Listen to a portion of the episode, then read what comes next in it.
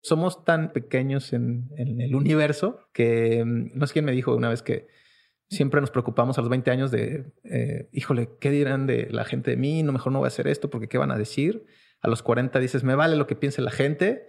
Y a los 60 te das cuenta que nadie estaba pensando en ti. Porque somos, somos seres que lo, que tenemos es nuestro tiempo y nuestra vida para nosotros mismos. Entonces, e, ejercer esa libertad que tenemos en lo individual, tratando de provocar el mayor impacto positivo en la gente que puedas, siendo lo más ruidoso posible para ti, ¿no? O sea, al fin del día nadie se va a asustar si tú gritas y el universo no se va a enterar si tú te caes o no. Esa experiencia de vida la vas a construir pues, tú para ti, ¿no?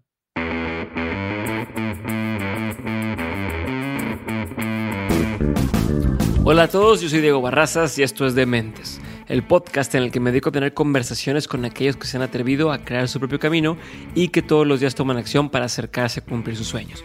Todo esto lo hago con la intención de desmenuzar sus experiencias, entender su forma de pensar y tratar de encontrar entre su historia los aprendizajes, las herramientas y la inspiración que necesitas tú para tomar decisiones y dar el siguiente paso hacia adelante.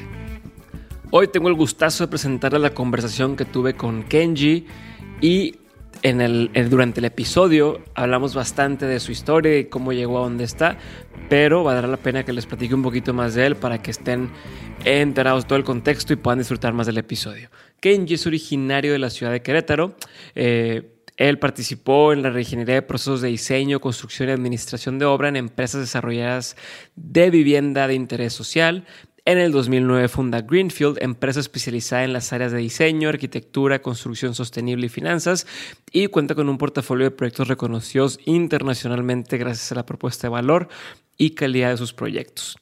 En el 2009 obtiene la certificación en edificación sustentable LEED AP y participa como profesionista acreditado en la certificación LEED Platinum de Proyecto Oficinas Bioconstrucción y Energía Alternativa, las oficinas más ecológicas de Latinoamérica.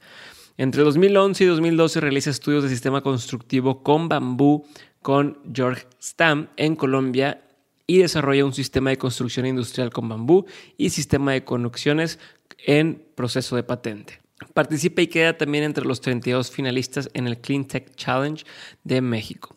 En el 2013 patenta un sistema económico de jardines verticales y funda Hangden SADCB y participa también en el diseño de mobiliario CNC para la empresa Planar. Vamos a hablar un poquito de este proyecto específicamente también ahora en el, en el episodio.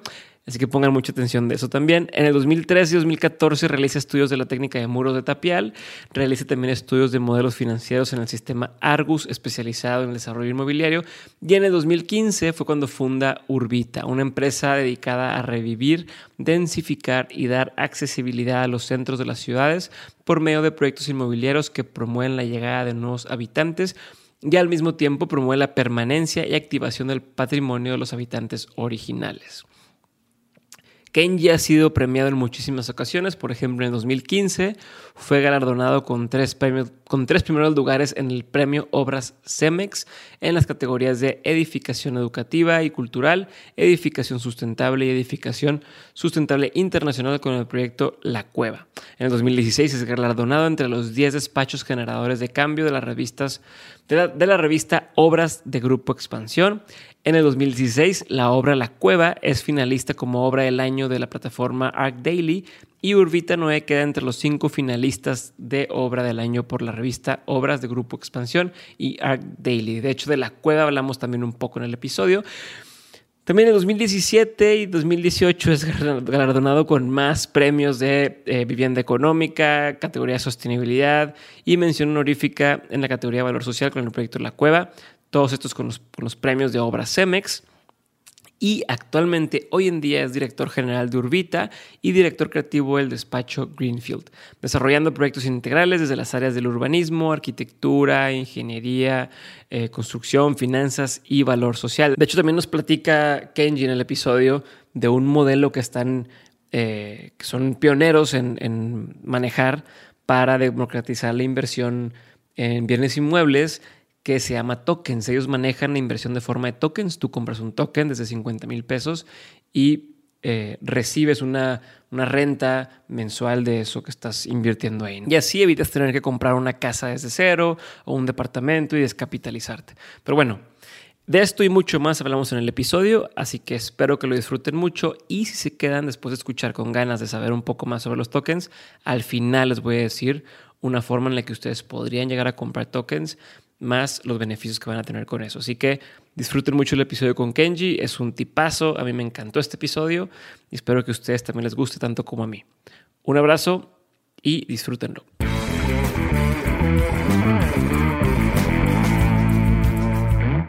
Bienvenido Kenji, gracias por estar conmigo el día de hoy en Dementes, te agradezco mucho tu tiempo. Soy admirador de lo que haces, eh, me gusta mucho el proyecto especialmente de Urbita, que lo conocí por Pancho Mendiola, un amigo que tenemos en común y que por aquí estoy en Dementes, y, y, que justo quiero que hablemos de eso un poco más adelante porque quiero comprar mis tokens ahí de, de Urbita, ya platicaremos de qué es eso. Pero eh, gracias por venir el día de hoy, ya sé que andamos con la agenda llena y quiero empezar, quiero conocerte más, güey. Porque estoy, estoy, estoy convencido de tus proyectos, pero quiero entender de dónde viene todo eso, de dónde salió, por qué empiezan las ideas, ¿no? Entonces sé que eres ingeniero y que tu primera experiencia laboral o las primeras ya recién graduado estuviste como el 2007 2009 trabajando en, en, temas de casas de interés social y demás, que creo que hay cierta influencia eh, de eso con lo que haces hoy y demás, pero quisiera que tú me contaras pues de dónde vienes, güey, de qué, de dónde salió todo esto, por qué incluso este, eres ingeniero, qué pasó. Ok.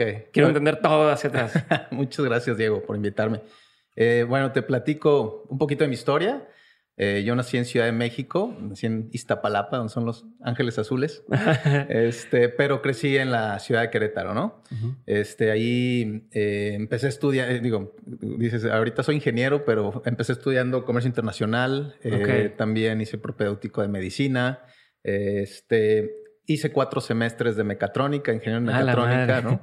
Y en el Inter me empezó, me fasciné con el tema de las estructuras este, en aquellos tiempos estaba, hacía prácticas en un laboratorio de física aplicada y ahí encontré unas, unas estructuras de carbón que se llaman nanotubos. Entré a un concurso de puentes de espagueti, muy chistoso si suena, pero son como puentes de estructuras ahí en, en, el, en, Querétaro, en el TEC.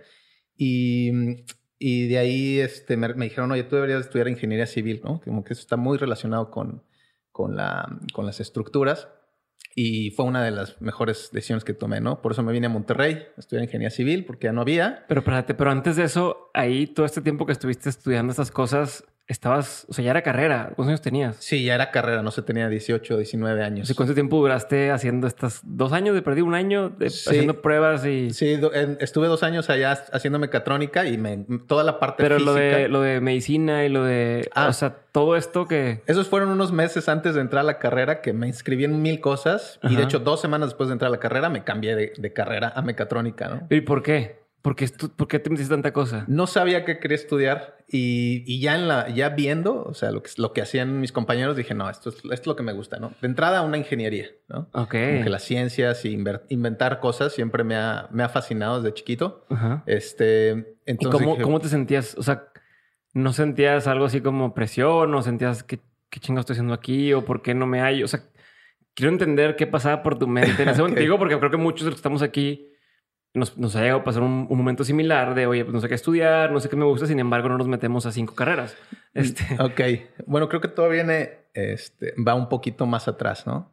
Em, eh, mi mamá siempre ha sido, yo crecí con, con mi madre, ¿no? Y, y, ella siempre fue de que típica anti -regañ no regañaba nada, ¿no? O sea, tanto que era un problema, o sea, como que le decía, oye, este, voy a ir a una fiesta. No, pues muy bien, ¿me das dinero? No, es tu fiesta, ¿no? Eh, oye, ¿qué, ¿qué, estudio? Pues lo que tú quieras. O sea, este, yo solo te voy a ayudar con la carrera de que una vez y listo, ¿no? Entonces yo tenía un conflicto porque no, no había nadie, o sea, era una extrema libertad de, de, decidir y eso te, de cierta manera, pues... Eh, te pone presión para el otro lado. Para el otro lado, para tener acceso a libertad, entonces tienes que ir como tomando tus decisiones. Ok. Este, entonces, por eso, en ese sentido. Está cabrón, porque así no puedes echar la culpa a nadie, De que, ay, pues tú me obligaste a estudiar esto y no quiero. Y aquí es, pues tú decidiste. Exacto. Te chingaste. te chingaste y ya no, ya no, no, hay para atrás, ¿no? Ok. Este, y, entonces por eso estuve como que en esa búsqueda, ¿no? Y al principio me causaba un problema porque, pues me tenía que hacer responsable de mis decisiones, ¿no?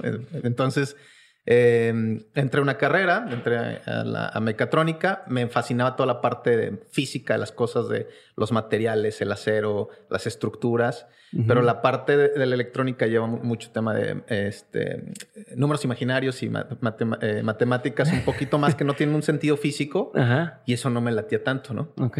Este, entonces yo empecé a estudiar por mi cuenta una cátedra de, construcción, de construcción sustentable y empecé a ver como que eso me gustaba. Cuando dices por tu cuenta, ¿te refieres a, a dónde? ¿Ya estaba en, o sea, los cursos en internet ya estaban así? Sí. ¿O cómo, cómo te educabas por tu cuenta? Pues eso fue como 2003. todavía eran así como eh, teleconferencias del TEC y había un, decía, en tal salón del TEC ahí abandonado en un sótano va a haber una conferencia mm, a las que nadie va al que iba yo solo o sea que si iba a venir alguien bueno les, les pones el proyector sí yo voy a estar ya ahí aprendía no Ok. entonces este dije no pues me voy a cambiar de carrera este me voy a ir a Monterrey mi promedio estaba bajísimo este, porque pues estaba estudiando la mitad de la carrera. Iba las, las materias que me interesaban, me iba muy bien y las otras no, entonces este. ¿Te acuerdas más o menos de cuánto no, eras? Pues, 68 de promedio. Ah, ok, sí, o sea, ya estás empinado. De panzazo, así de que mal, ¿no? Sí, ok. Este, y cuando me cambié de carrera, así de que en, en, en, el primer semestre dije, órale, voy a, voy a escoger mi horario. Oye, tal, este, Julio eh, eh, se llamaba, se pillaba Horta, mi profesor de estructuras, ¿no? Y dije, órale, pues con Horta, pues da todas las clases, ha de ser bien barco, ¿no? Y ah. resultó que era el maestro más perro de la carrera, así de, de todos los tiempos, ¿no? Ah, la sí, que tienen fama ya, que tienen fama. Sí, sí, esos que caes así de que en clavos, ¿no? Entonces le dije, este, llegué y llegué a la, o sea, a varias materias con el mismo profesor que era como el más perro. Aquí en Monterrey. Aquí en Monterrey pero se me facilitó de que muchísimo. Mi promedio subió de que a 98. Por estar con él. O por, la, por el tema de la ingeniería, o sea, por las materias. Por las materias. O sea, el tema de la ingeniería civil ya era mi, mi elemento. o sea, de aquí, de aquí, soy. De aquí soy. Este, me, me empezó a gustar muchísimo todo lo, el tema de la construcción, de la, eh, la eficiencia, la administración de obra.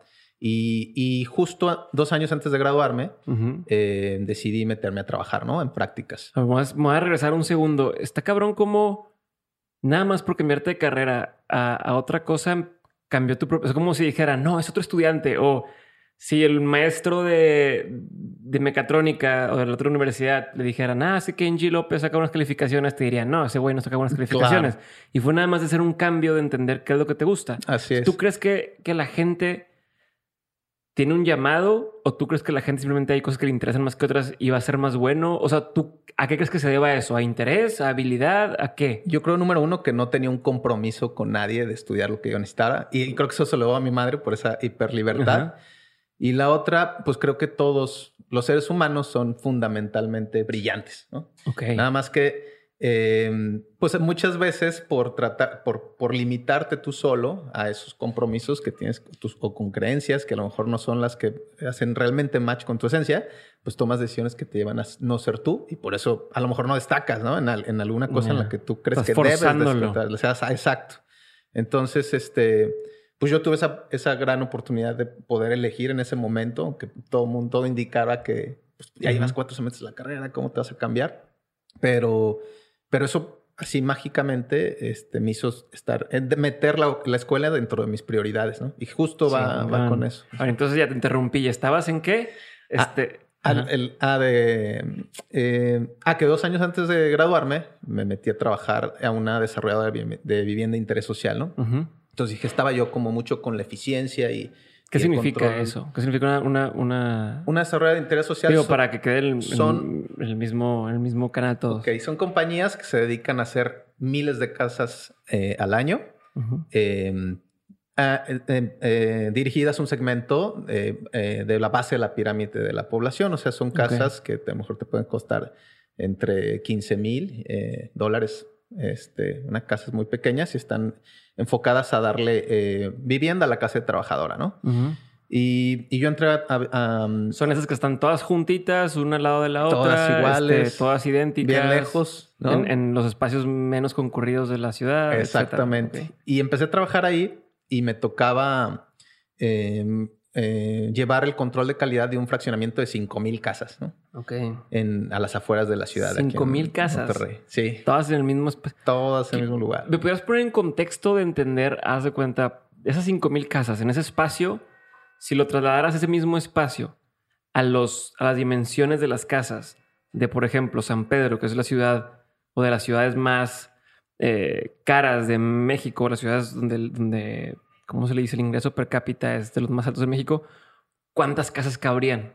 Más o menos pudieras hacer, en lugar de 5 mil casas en ese espacio, ¿cuánto, cuánto, Mm, cuánto abarca? Híjole, a lo mejor unas, a lo mejor de 5 mil se iría a 800 casas, ¿no? Ok, O sea, unas o sea- cinco veces más, más grandes, Wow. mínimo. Ma- Ok. O más. ¿eh? Es, es- está, está muy rudo, pero además el tema es la, lo esparcidas que están. Ajá, eso- eso- a eso me Este- refiero como al todo el espacio que cubren. Así es. Y, y ahí yo estuve trabajando en tema de calidad y me tocó ver, o sea, meterme a las obras y, y- y ver, supervisarlas y ver cómo en ese tipo de, de- de fraccionamientos durante la construcción, pues había robos, este, violaciones, había, pues, a veces, la- cierto es, este, llegaba la delincuencia organizada, ¿no? A tomar No. parte de estos desarrollos, porque están realmente fuera, porque el negocio, pues era, en aquellas épocas, comprar la el terreno ultra barato, ¿no? A Ujú. pesos hacer unas casas, vendérselas al Infonavit, que es la institución como de crédito para, para, la- para los trabajadores, y este, todas se las compraba el Infonavit y ellos se las revendían a los, o, o les daban los créditos para comprar a los trabajadores, ¿no?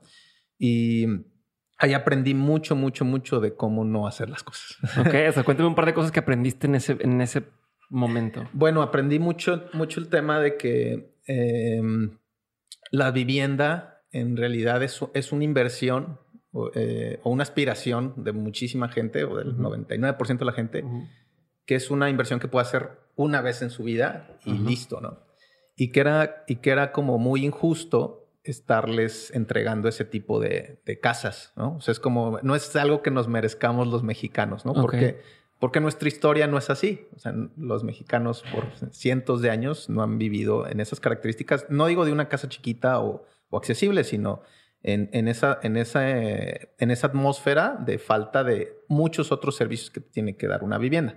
Si bien estábamos resolucionando el tema patrimonial, o sea, le dábamos algo que tener a la gente, su casa, Un y un techo que no se mojen. exactamente, o sea, algo físico, ladrillos, o sea, ya tengo mi casa, pero la vivienda tiene que resolver muchos otros servicios que eso no le estaba dando, ¿no? Acceso a la educación, acceso a cultura, a, a distribuir oportunidades de trabajo, espacio público, salud, o sea, muchos otros servicios que te debe dar una vivienda, no nada más tener por tener, ¿no? Ya. Y hay una estadística de que el 50% de las personas de que tienen esos créditos, pues no les importaría perder su casa, ¿no? Entonces imagínate la inversión de tu vida, este, que tengas total desarraigo y total, no me importa perderla porque lo que me entregaron, este, no, sirve, no, No, me, no, no me no- no satisface. estoy enamorado mí. Exacto, es como bien triste, ¿no? Y aparte no tienes ese sentido de pertenencia porque todas son iguales. Así O es. sea, no, no es como decir, bueno, es que esta es mía porque yo escogí este color y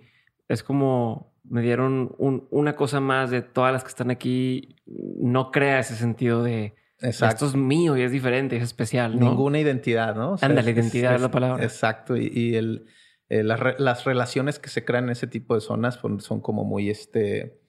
Este mm, no, no están re- no está- el, el- tu entorno no está diseñado para la convivencia y para la conexión humana. Entonces eh, dije, híjole, está terrible. Este es un gran problema que estamos construyendo y además es un problema nuevecito porque además toda la infraestructura que le estamos haciendo a estas colonias eh, ahorita la va a pagar el, desarrollador, pero en 20 años va a haber que renovarla y eso nos va a costar como ciudad, ¿no? Entonces, nosotros vamos a pagar por mucho tiempo, los jóvenes, pues vamos a tener que pagar por mantener una ciudad que se construyó ineficientemente, ¿no? Y eso, eso dije, no, no, puede ser- no podemos seguir así, estamos haciendo problemas nuevos que vamos a dejar por generaciones. Sí, que lo estás despistando ahorita porque pues el problema no es mío y No pasas la ve. bolita a alguien más y... Exacto, te lo heredo. Y entonces, Y después de ahí... Y después, pues vino toda esta crisis de las vivienderas, ¿no? Este, yo salí y dije, no, no puede ser que hagamos esto. Eh, y dije, ¿quiénes están construyendo la ciudad, no? Y la ciudad dije, pues ahorita, ¿quiénes realmente toman las decisiones? Porque yo tenía muchos amigos arquitectos Ujú. y, este, y me decían, no, las- la ciudad, el urbanismo tiene que ser así, ya está. Y es que yo no entiendo por qué la gente no entiende y los gobiernos. Y, y hay mucho, había un gremio como muy interesado en mejorar las cosas, pero no tenían la capacidad de accionar, ¿no? Sí, pues es como el, pues es el arquitecto dice, estoy esperando que alguien me contrate para hacer el tipo de proyecto que yo creo que tiene que existir. Así es. Pero pues no me están contratando para eso, me contratan para esto otro y pues tengo que comer de algo y entonces es como este círculo Exacto. Eh, vicioso que, que no ayuda, ¿no? No ayuda en nada. Y ahorita te voy a platicar, eso es un muy buen, muy buen punto, el tema de los arquitectos. Platícame una vez, vamos a hacer paréntesis. Aquí hacemos todos los paréntesis del mundo para que sepas. Paréntesis. el, el, o sea, creo que la función de un arquitecto en la ciudad es que él debe ser el curador de la ciudad, ¿no? Es quien baja los intereses políticos y económicos a lo que recibe realmente la gente. esa, es, esa, es, su posición. Y es una posición de mucho, mucha responsabilidad y mucho poder que en, por, mucho tiempo así se, se hizo, ¿no?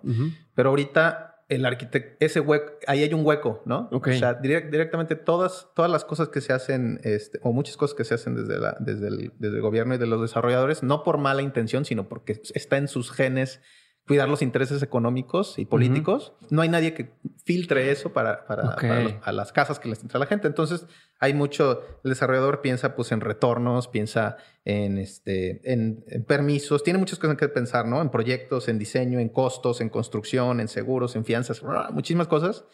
Y, y, y la calidad de vida de la gente pues es como que un punto que está hasta abajo y que realmente ya muchas veces no se Tengo que haber solucionado absolutamente todo antes de llegar a pensar en la calidad de vida. Exacto. Entonces, este, pues lo que estamos haciendo está como totalmente alejado de lo que necesita realmente la gente.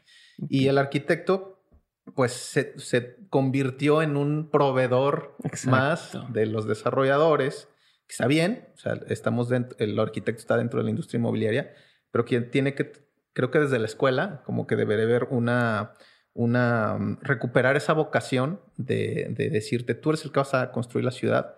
Y por muchos, digo, la generación mía y la pasada, como que los arquitectos estaban esperando que les cayera un proyecto de una casa súper fresona y ponerle acá su firma. como una pintura, ¿no? Exacto, aquí el arte, ¿no?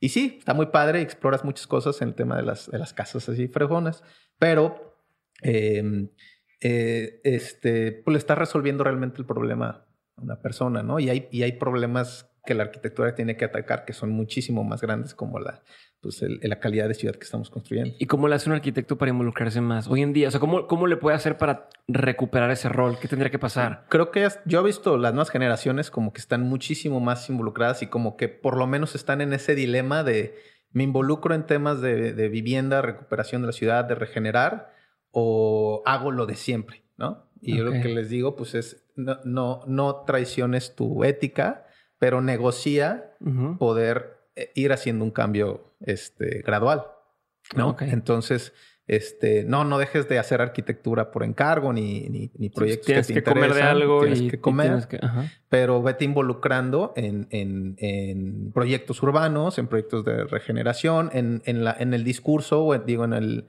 en la discusión de las nuevas leyes, ¿no? que muchas veces pues, es la, arquitectura que se escribe, pues, son las leyes y las normas, y, un párrafo en un reglamento de construcción puede cambiarle la cara completa a una ciudad. ¿no? Entonces, hay, yo creo que, eh, ¿qué hacer? Pues extender tus límites como arquitecto y, entender que no nada más este, estás para defender la estética, sino muchas otras capas de, funcionalidad. De, funcionalidad, este, exacto. Sí. tienes que buscar como tener más influencia en, en, o buscar estar en una posición donde puedas influir en los tomadores de decisiones y, y desde tu trinchera buscar el cambio. Exacto. Y aliarte. ok, entonces te interrumpí. Estábamos avanzando y decías con que este, te diste cuenta que muchas cosas no funcionaban ahí, este, estás generando un problema a futuro. ¿Qué hiciste después? Eh, lo que vi, o sea, son, es gobierno y desarrolladores quienes están haciendo la ciudad, ¿no? Entonces nosotros no somos. Ah, es cierto, estabas en que, en que, este, ¿cómo, le hago? ¿Cómo le haces para.? ¿Cómo le hago? Y dije, pues no somos muy políticos, eh, pues nos vamos a meter a intentar algún día desarrollar, ¿no?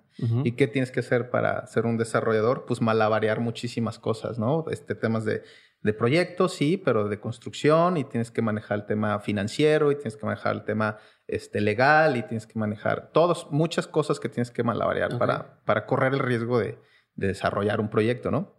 Entonces, eh, durante, ahí fundamos un despacho que se llama Greenfield, que se dedicó, eh, su misión es convertirse en un desarrollador como responsable, ¿no? Básicamente. Y, y, conforme pasaron los años, agarramos como mucha experiencia en, todas esas áreas, ¿no? Pero lo empezaste de cero, dijiste, ah, ¿sabes qué? Quiero hacer un despacho para este rollo. ¿O cómo, cómo fue la transición? Y te pregunto porque estoy seguro que, que, hay muchos que están escuchando ahorita que dicen, yo quiero poder llegar a hacer eso. Entonces, ¿cómo le hiciste para, para partir de yo trabajo de forma independiente a tengo un despacho, hay gente que trabaja ahí. O sea, cuéntame cómo ese proceso. Este, y de ahí seguiremos arrancando. Fue como que una cadena eh, interminable de fails. Ok, ok. o sea, el primero fue la, la primer este, cosa que hice fue decir, ah, qué padre, este, quiero cambiar el mundo, me voy a asociar con mis mejores amigos ah. y vamos a, a, lograrlo, ¿no? Y en eso, pues pantalla azul, ¿no? De fail, fatal error. O sea, aprendí, la primera lección fue, tu, los, es mejor primero tener un muy buen socio que se convierta en tu mejor amigo Okay. A tener un muy buen amigo que lo quieras forzar a ser tu socio y que luego pues, no sean tan buenos amigos, ¿no? Entonces, ese eh, eh, busqué complementarme con personas, ¿no? Mi primer socio se llama Vicente, es una es un cuate que hasta me caía mal en la carrera, ¿no? O sea, de que ah, de plano. Sí, le va a la América, o sea, le gusta el reggaetón, este es totalmente opuesto a mí, pero lo, eso lo hacía muy complementario, ¿no? Yo era la parte creativa y la parte que iba como que buscando las oportunidades hacia adelante y él iba armando toda la infraestructura atrás administrativa, contable, de cobranza, de todo lo que requiere pues una empresa de veras. Ok. Entonces, este, pues esa fue una otra muy buena decisión, ¿no? Aliarme con alguien que me complemente e ir involucrando un equipo que, este, que no tenga una etiqueta de, o sea, como armar un equipo horizontal en el, que, en el cual todo mundo pueda ir tomando o, estirando el alcance del despacho. Ok, y luego, o sea, ¿cómo convences? O sea, ¿juntas lana o te inventas un proyecto de cero y, lo, y vendes la idea? O sea, ¿cómo es ese brinco? Quiero entender. O sea, ah. cuéntamelo todo. Ok, venga. empiezas, a, empiezas a hacer... Empezamos eh, haciendo un proyecto súper chiquito, de hecho una remodelación de una casa, ¿no? Eh, planeamos bien ahí nuestros flujos. Sí, me imagino que tú tienes un sueño de quiero llegar a esto. Claro. ¿Y por dónde pues, empiezo aquí? tienes que empezar hasta, hasta abajo y, y saber eh, administrar tus expectativas, ¿no? Este, pero no cambiar como que la, los principios. Puedes cambiar de dirección todo el tiempo, pero el principio, este, o tus valores o tu esencia, o sea, te tienes que enamorar del problema. No del producto, ¿no? Eso el producto va cambiando, el producto va cambiando, pero el problema ahí está y lo quieres solucionar. Exacto. Entonces, empezaste con una casa pequeña. Una casa remodelación. la remodelamos, y obtuvimos ciertas este, ganancias. Y con eso, pues ya montamos una oficina y contratamos a, una persona. Ok. Volvimos a, conseguir otros proyectos y empezamos haciendo cosas así residenciales, ¿no? ¿Cómo convenciste a la primera casa? O sea, ¿cómo convenciste a la gente? ¿Cómo diste con la persona que te iba a contratar para remodelar su primera casa? Bueno, yo estaba planeando hacer una casas este, como diferentes en, de hecho, un saltillo, ¿no? Y entonces estaba en un Starbucks, me acuerdo, con mis socios, que eran mis mejores amigos, y, y, le preguntamos a una señora, oiga, señora, ¿qué opina de que, que la lavandería esté en el nivel de las recámaras? La señora, ay, fíjate que es muy buena idea, ¿no? ¿A qué se dedican? Yo quiero remodelar mi casa. Y así, o sea... Ah, sí, fue casualidad ahí. Fue una casualidad, o sea, que ese tipo de, encuentros pues, también tiene que ver con un poquito con la suerte, pero estar en ese momento. Ese, fue el primer proyecto. Que te agarre trabajando, ¿no? La suerte. No mames. Espérate, quiero hacer un paréntesis. No tiene nada que ver con lo que estamos diciendo, pero es una frustración que tengo de toda la vida. A lo mejor espero que gente se identifique conmigo. ¿Por qué en todas las casas les encanta poner el baño de visitas pegado a la pinche sala donde todo el mundo te escucha. Ah, ya, ya, claro, claro, claro, claro. O sea, vas con la novia la primera vez o lo que sea, híjole, tengo que el baño y o te aguantas o vas y le prendes a la música o le bajas al baño. Estoy seguro que todo el mundo se ha tocado esto y no entiendo por qué chingados no ponen el baño de visitas en el techo donde nadie te escuche o en otro lado. Claro. ¿Hay una razón de ser o es nada más porque, ah, siempre se ha hecho así? Eh, siempre se ha hecho así y hay muchos este, eh, paradigmas viejos que hemos heredado, ¿no? Y siempre pues tienes que cuidar eso, o sea, el este, a pesar de que a lo mejor ahí cabía el baño, no, pues tienes que pensar que vas a hacer ruido y que lo ideal para el usuario sería como que alejarse lo más posible de salir fresco, ¿no? No, no que estés acá expuesto. Te, quemaste, o sea, todo el mundo escuchó tu orquesta. Exactamente. Este, perdón, entonces seguimos en esto. Llegaste, la señora te dijo, ah, pues me interesa que me remodelen, remodelen mi casa. Remodelen mi este, casa. Y fui, eh, fuimos... ¿Qué sentiste a huevo? De que ya, ya, ya se armó. Sí. ¿no? Y para nosotros era un contrato como súper padre, o sea, de que, wow, o sea, ya nos contrataron por, por primera vez, ¿no? Y de ahí, este, pues buscar a la gente con la cual queríamos trabajar, este, ir, irte, eh, pues construimos la casa, construimos la, la, remodelación, la señora quedó muy contenta y esa señora, yo tenía 22 años. Ok, ah, estabas bien morro. Sí, chavito, ¿no? Dije, órale, me, y yo pues como me sentía mucha, mucha responsabilidad, entonces me puse a calcular todo, ¿no? ¿Cómo tienes ahorita? Perdón por la... Tengo 34. Ok, eso hace más de 10 años. Hace más de 10 años, ¿no? Y dije, no, pues ¿cómo me confiaron esto? Y entonces esa señora me recomendó en, la escuela en la que trabajan sus hijos, ¿no? Mm. En esa escuela estaban buscando hacer como un mini auditorio, sala polivalente, y yo estaba viendo lo de lead y dije, órale, aquí voy a hacer, aplicar todos mis conocimientos de sustentabilidad, ¿no? Y este... Por ese contexto, porque también sé que estuviste involucrado, no sé si fue antes o después de esto, en la primera estructura en Latinoamérica que estaba certificada LEED eh, Platinum y este, sé que está, tiene certificación LEED, si sí, sí, dice, de que tienes o la sacaste, no sé cómo se diga. Este, explícame qué es eso, certificación LEED, okay. por qué es importante, qué pedo con ese proyecto, el primero en Latinoamérica y, hablemos de eso un poquito. Buenísimo. El, bueno, LEED es, eh, es, una certificación de Estados Unidos, del, se llama eh, US Green Building Council, ¿no? Okay que es como el Consejo de Sustentabilidad en la Construcción, y ellos emiten un certificado para profesionistas que quieran entrarle a la onda de la sustentabilidad y de certificar edificios. LEED es un sello que es Leadership in Energy and Environmental Design, que es como que este edificio es sustentable, ¿no? Entonces le pones una etiqueta. Como un Great Place to Work o un ISO 9000 o un... O sea, es un, cumpliste con el estándar que, que, requiere para llamarse así. Así es, es como ponerle un Nutrition Facts, ¿no? Ok. Al edificio que dice, este edificio ahorra tanta energía, ahorra tanta agua, eh, la calidad del interior está así, ta, Entonces, ahora si pasas tales criterios, este, pues tienes la medallita, pues está bien cabrón hacer eso, ¿no? y es súper caro, me imagino. Pues ¿Cómo le haces para que no sea caro? Sí implica un costo, pero supone que se justifica con que en un edificio el recurso más caro es la gente que está dentro de él, ¿no? O sea, la, la, la, nómina que tienes que pagar de toda la gente que trabaja dentro de un edificio es muchísimo más en el, durante un periodo de 10, 20 años que lo que cuesta el edificio, ¿no? Entonces te dicen, oye, pues si estás descuidando este, a tu recurso humano, que es lo más caro, por ahorrarte unos pesos en el edificio, o sea, hazles el mejor edificio para que no falten, para que trabajen bien, que sean productivos, que no, que, este, que no se enfermen, ¿no? Por ejemplo.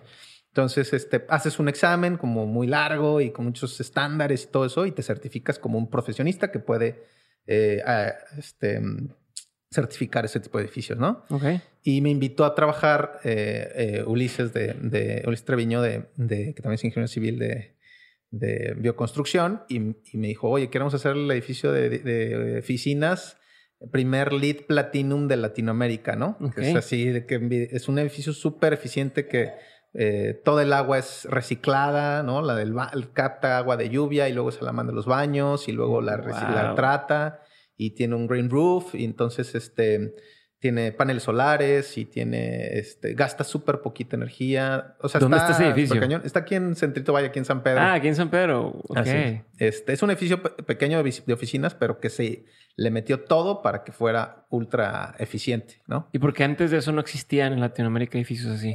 Eh, porque es un estándar como muy alto y muy, muy costoso, ¿no? Y, después entendí que las prioridades, esos, ese tipo de certificaciones están como reservadas a edificios como muy, muy este, complejos muy grandes, ¿no? Un edificio de un banco o así que quieren como que hacer un esfuerzo en temas de sustentabilidad. Pero el problema Pero lo usan como bandera de marketing. Exacto. Lo usan como, ah, somos los que más ahorramos y es empresa mamalona, pero cuando atrás a lo mejor hacen un desmadre. Puede ser. ¿No? sí, sí, sí. Qué mal, pues qué mal, qué mal uso de esto. No, no, como que la oferta y la demanda están. Así es. Y las, las certificaciones, bueno, tienen que ver mucho con eso, ¿no? Con posicionarte. Este, yo, a mí me sirvió mucho el tema de lead porque si bien en las cosas que estoy haciendo ahorita no, no las certifico lead, pero todos los criterios de ahorro y ta, ta, ta, los, los aplico. Sí, o sea, no le pones el sellito porque te cobran cada vez que le quieres poner también el sellito. Así los cabrones, ¿verdad? Pero la, la, la, teoría y, la, y el puesto en práctica está. Así es. Y, y, hay dos formas de hacer sustentabilidad en una casa, ¿no? O sea, puedes este, estar, decidir ponerle un vidrio cuádruple con un aire ultra wow y con este, sensores en todos lados que cierren unas persianas y no sé qué. O poner las ventanas en una buena orientación.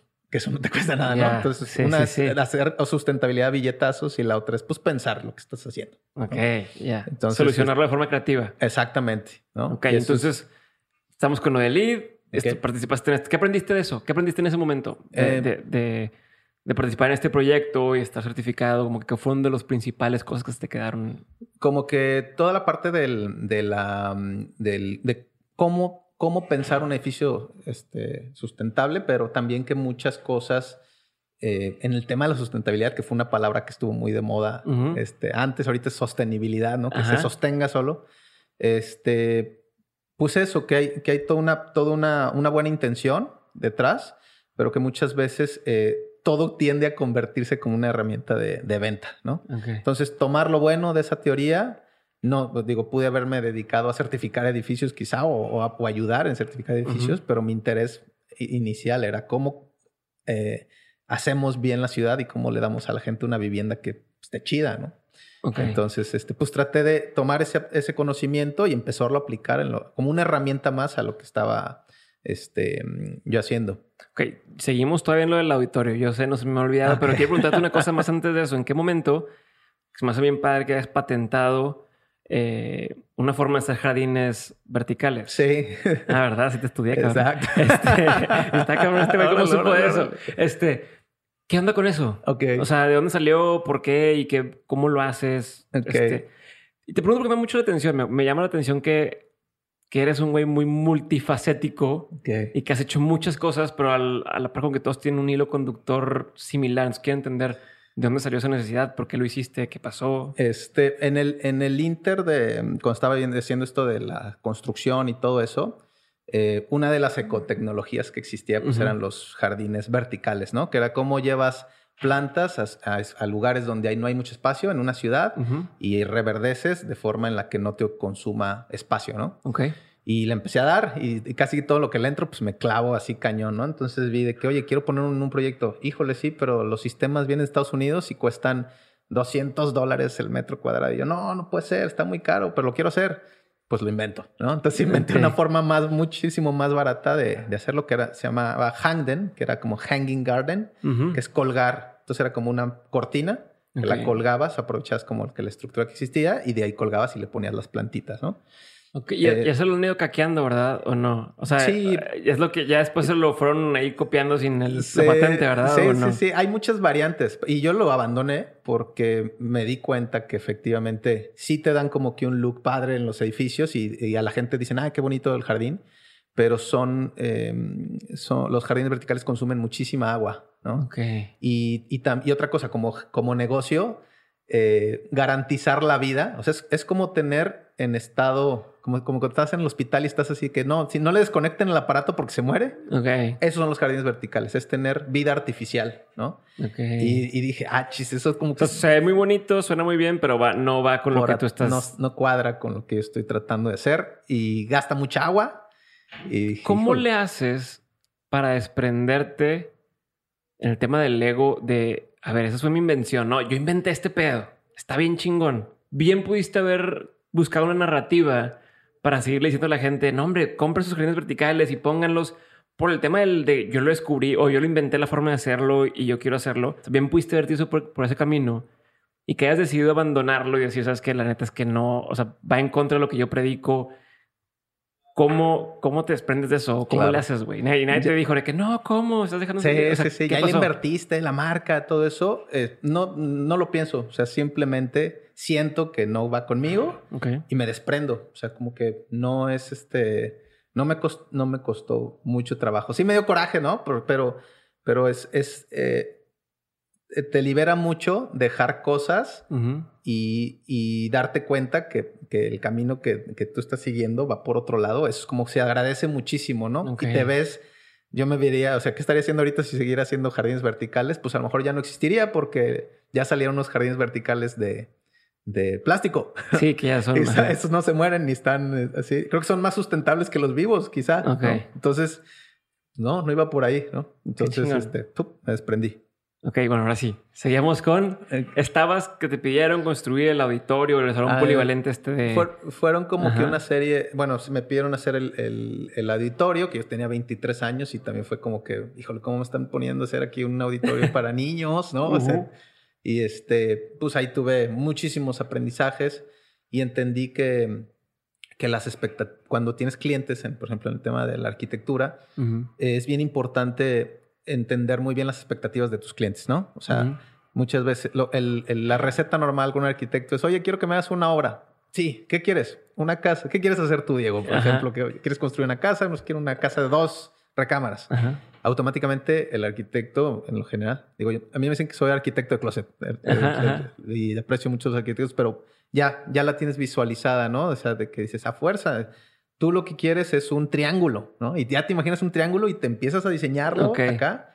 Y a lo mejor tú, Diego, lo que pensabas era en un círculo, ¿no? Ya te Y entendí. entonces más adelante te voy a traer un triángulo y me vas a decir, híjole, ¿no se podrá algo así un poquito más curvito? Ujú. y, y yo, como ya le metí mucho jale, voy a defender el triángulo y nos vamos a empezar en problemas, ¿no? Sí, como, Entonces, como imponer, imponer. yo voy a defender mi proyecto, tú vas a defender tu dinero y nos vamos a pelear. Ok. Entonces, eh, lo que hicimos, empezamos a hacer es, es entender muy bien desde el inicio, quitarnos ese ego que no teníamos porque pues, a lo mejor no éramos arquitectos Ujú. y, de, y de hacer participar a los clientes en, en los proyectos. Pero ¿y cómo le haces para justo no, no ceder tanto que termines sacrificando pues, la visión? Porque imagino que también parte de lo que haces, obviamente hay ar- arquitectos que son, que son el artista o el rockstar que dicen, no, yo, tú me contratas y yo mando, yo digo cómo hacerle. Claro.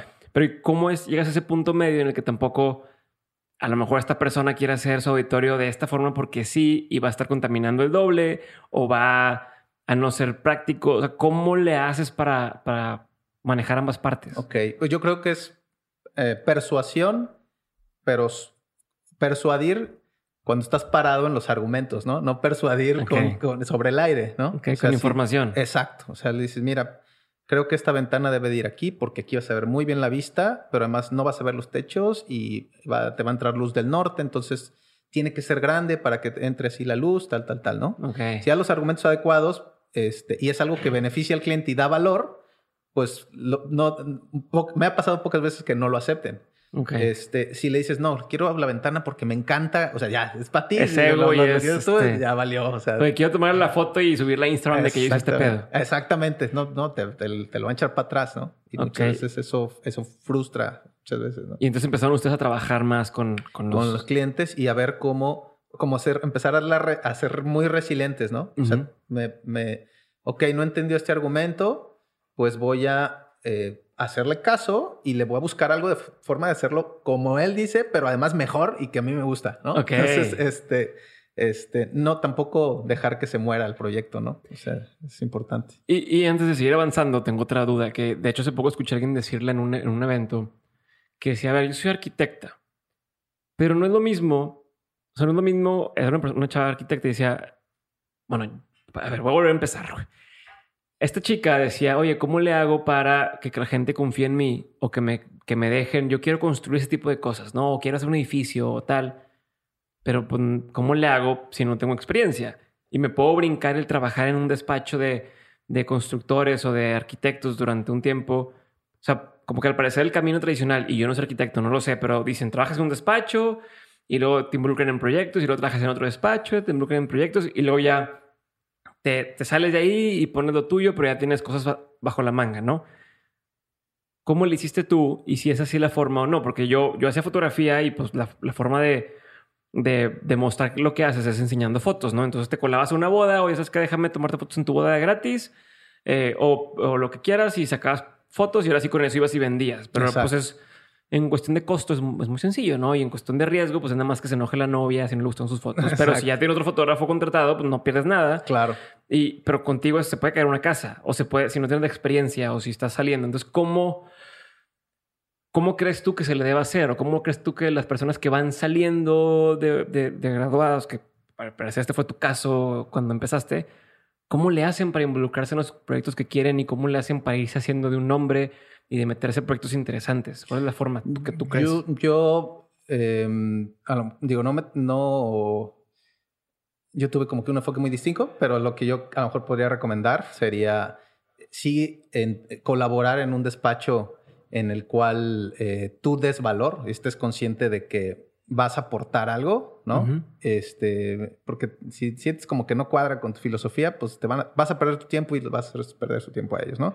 Eh, colaborar en un despacho que, en el que tú puedas ganar experiencia y que esté muy claro el acuerdo. Oye, yo quiero ganar experiencia porque ustedes hacen buenos proyectos y a cambio yo les voy a aportar este valor y vamos a crecer. Y en, eso, en ese entendimiento este, y a, más adelante yo quisiera empezar a hacer mis propias obras. Si hay esa transparencia, este, creo que, y creo que eso está pasando, ¿no?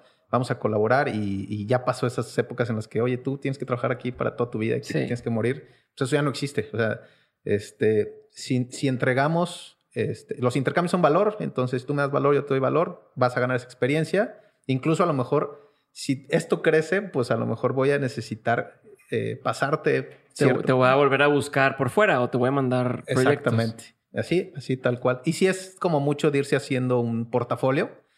El problema es que pues en el diseño, digo, ya no estás metido mucho en áreas de arquitectura, pero en el diseño, la, la, mucha gente dice, es que el diseño, no puedes vivir del diseño o el diseño no está bien pagado, ¿no?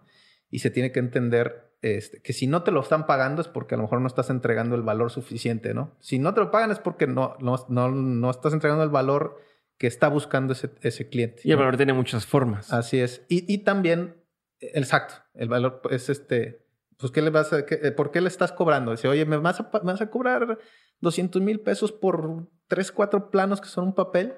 Y es bien importante ahí como decirle cuál es el valor de la arquitectura, ¿no? y, se, entiende muy fácil cuando es otra profesión, ¿no? Sí. Un arquitecto, un, un doctor, ¿no?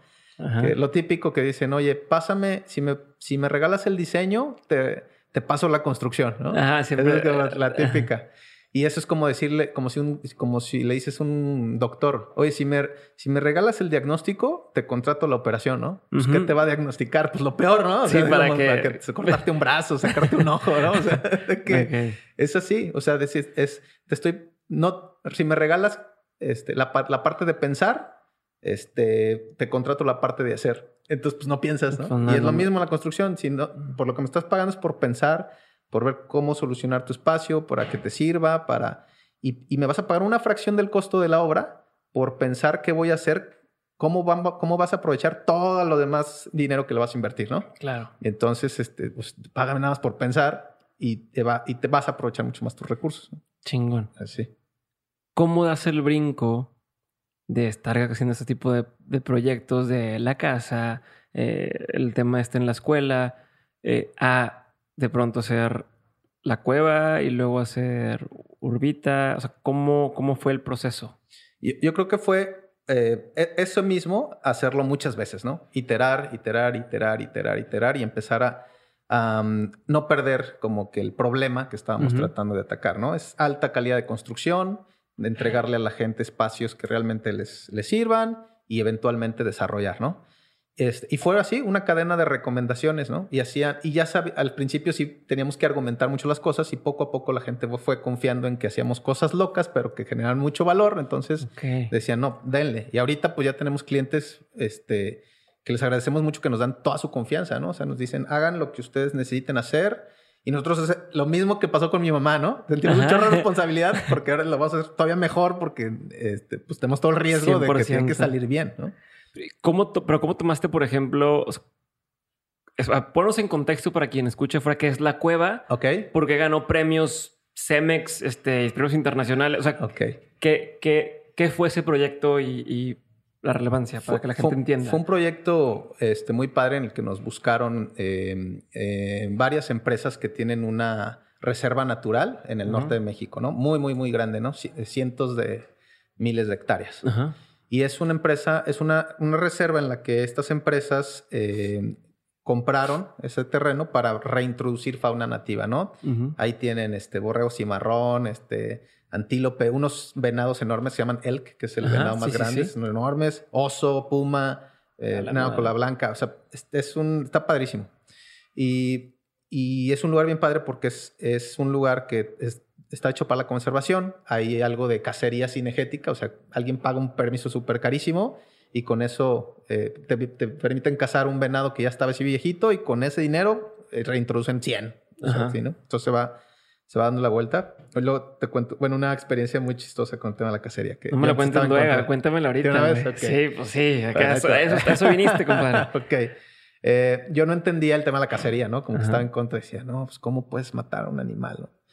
Y, y, y cuando estábamos haciendo ese proyecto, una chava que estaba en la oficina, que era- es vegetariana, de repente no fue. Y oye, este, oye, Alti, ¿qué onda? ¿Qué te pasó? Y dice, no sabes, no, no vas a saber lo que me pasó. Estaba en mi casa viendo la tele y de repente me entraron unas ganas así terribles de comer carne, pero así asquerosas, así que no puedo, necesito carne ahorita. Se salió corriendo al Oxxo, se compró Ya un siendo vikingo. vegetariana. Ya era vegetariana, ya llevaba años, ¿no? Ajá. Pero de repente así le salió, así, necesito comer carne, ¿no? Y fue y se comió un hot dog, ¿no?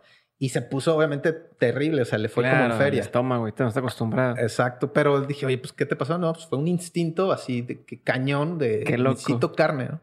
Y empecé a ver la, for- la, la pasión con la que los cazadores empezaban a hablar del, del tema de, de prepararse para la cacería, de seguirlos, de tal, tal.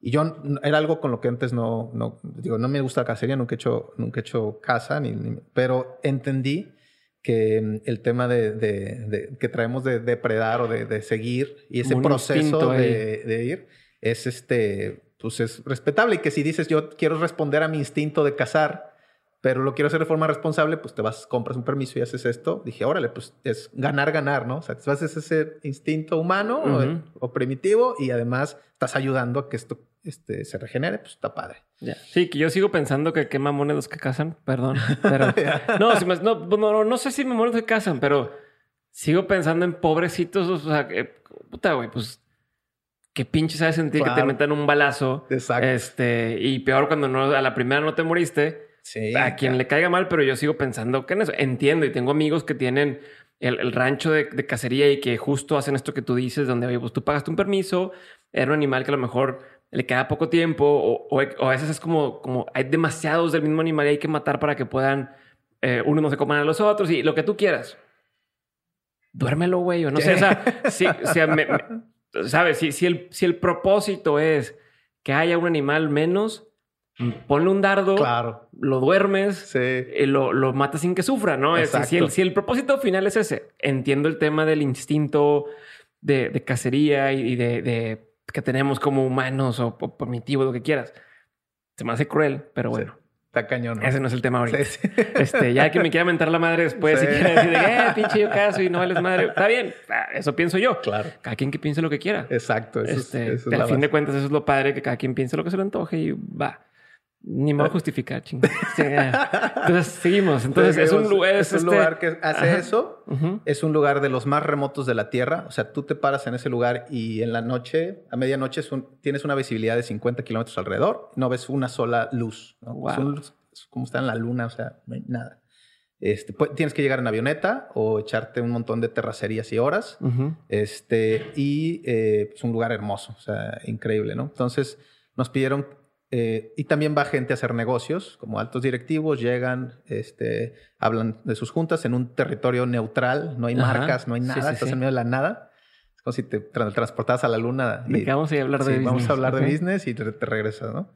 Este, entonces nos piden hacer como que un centro de visitantes y como está tan remoto, pues no habían cero expectativas, ¿no? Hagan lo que ¿Y quieran. no había nada ahí antes? O sea, o, o tenían una, una construcción. Había como que una construcción de unas rancherías así Mm, viejas ujú. y de hecho nos propusieron de que hagan la, hagan la construcción aquí Ok. y nos medicamos las trancas y le dijimos no, tiene que ser acá porque acá tiene, o sea, absorbes como que todas las vistas de la, de la sierra y además tiene que ser una, una obra que no se vea, o sea, ¿qué, qué mejor fachada que el contexto natural. Hablando de ahorita de eso, de que no, no queremos que se vea nuestra obra, lo que queremos es que, que tú, la fachada sea de adentro para afuera, las montañas que tienes hacia afuera. Ah, está súper cabrón. Ujú. Está muy cañón. Y, y- y enterramos, por eso medio enterramos la, la obra y son como una serie de, de ventanotas o cámara, o sea, como visuales hacia la montaña. ¿no? Sí, todas las fotos pues están dirigidas a la obra, Claro. pero si te metes a la obra y ves hacia la sierra, o sea, dices, wow, wow, wow, wow.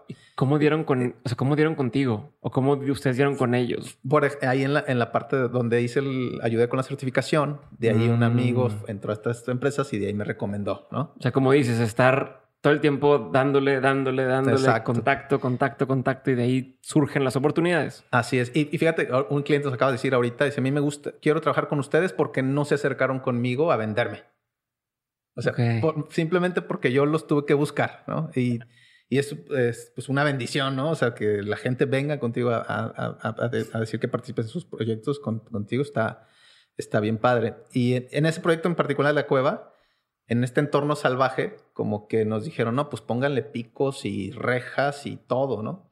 Y sí, sí, porque por seguridad. No, hay, osos y hay pumas y tanto. Y le dijimos, oye, pues si eres tan chingón como para venirte a parar en medio del Into the Wild, pues es porque eres, este, en tu condición humana, tienes la suficiente inteligencia para salir adelante en cualquier adversidad, ¿no? Claro. Entonces no le vamos a poner rejas, vamos a aprovechar estas vistas, este, y este, si viene un oso, pues ya ves qué hacer, ¿no? Pero.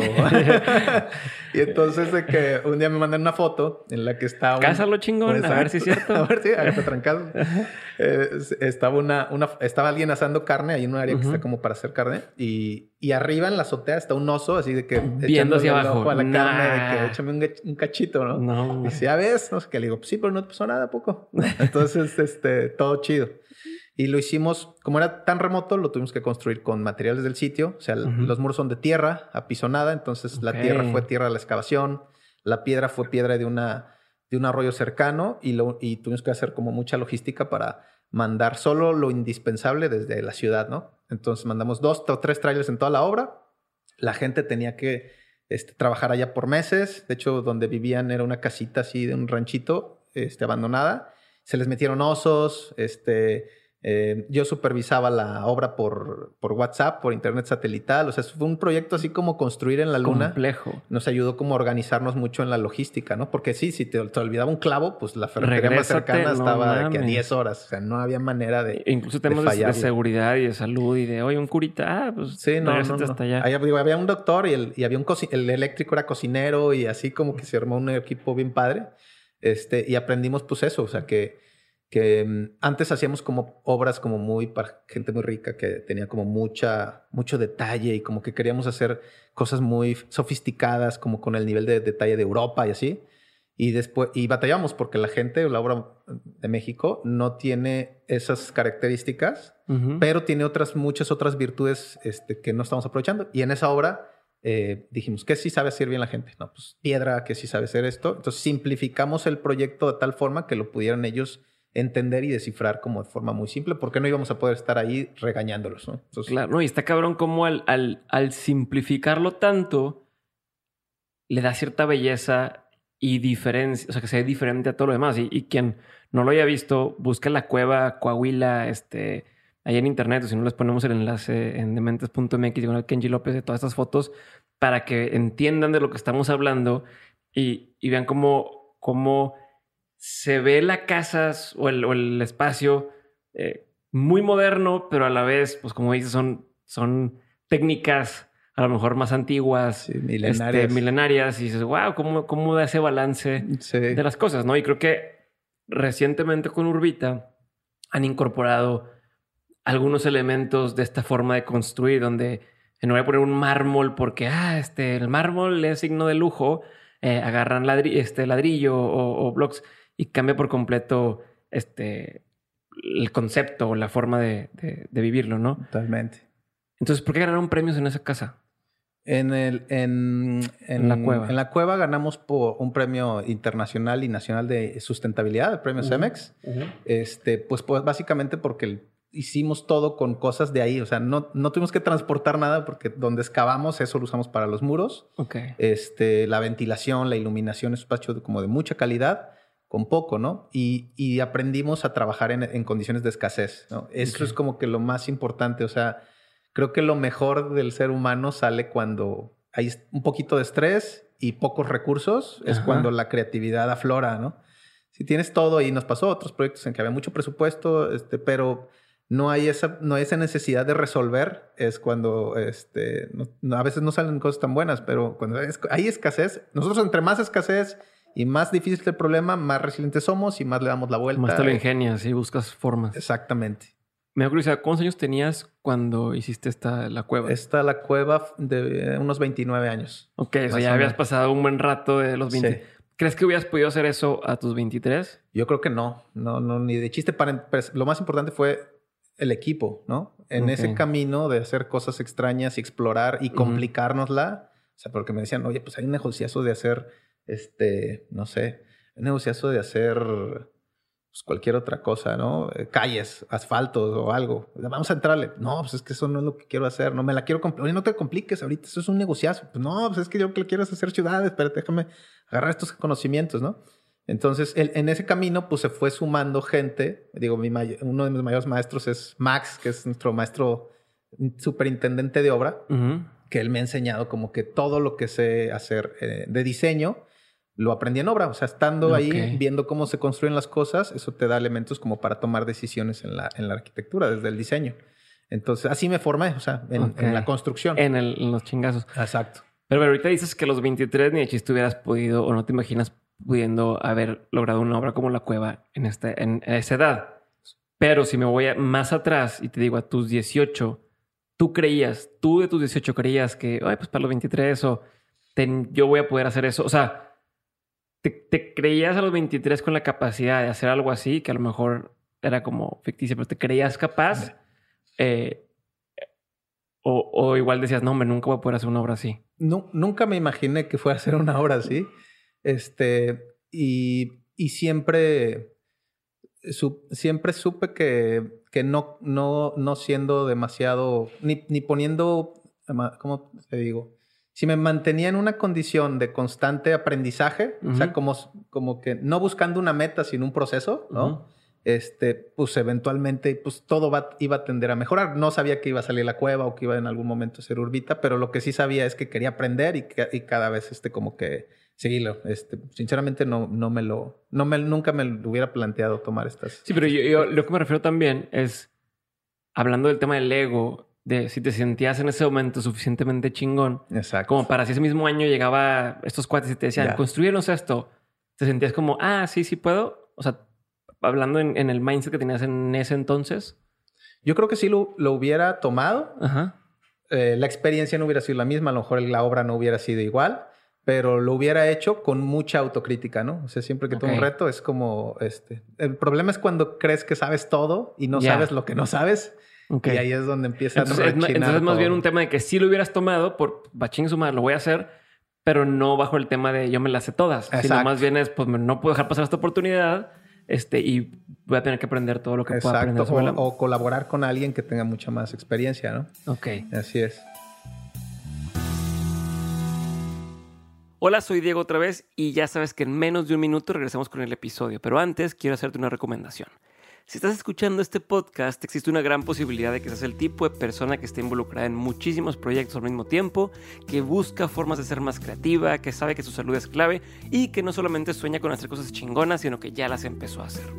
Si, si eres ese tipo de persona de la que estoy hablando, entonces te recomiendo que pruebes Hack de Nutrox, un suplemento que a mí me ha ayudado a mantenerme al 100 y que tiene a mis amigos preguntándome que cómo es posible que me rinda tanto el día. Tomar hack a mí me ha servido para entrar mucho más rápido en ese estado de flow, o al menos es la forma más fácil que encuentro yo para describir cómo me siento. Y si alguna vez te has sentido así, entonces ya sabes a lo que me refiero. Si no, entonces pruébalo para que veas de lo que estoy hablando. Entra a nutrox.com, n o o t r o x.com y usando el código de descuento de mentes obtienes un descuento del 20% en tu primera compra. Así que ya lo sabes, chécalo y seguimos con el episodio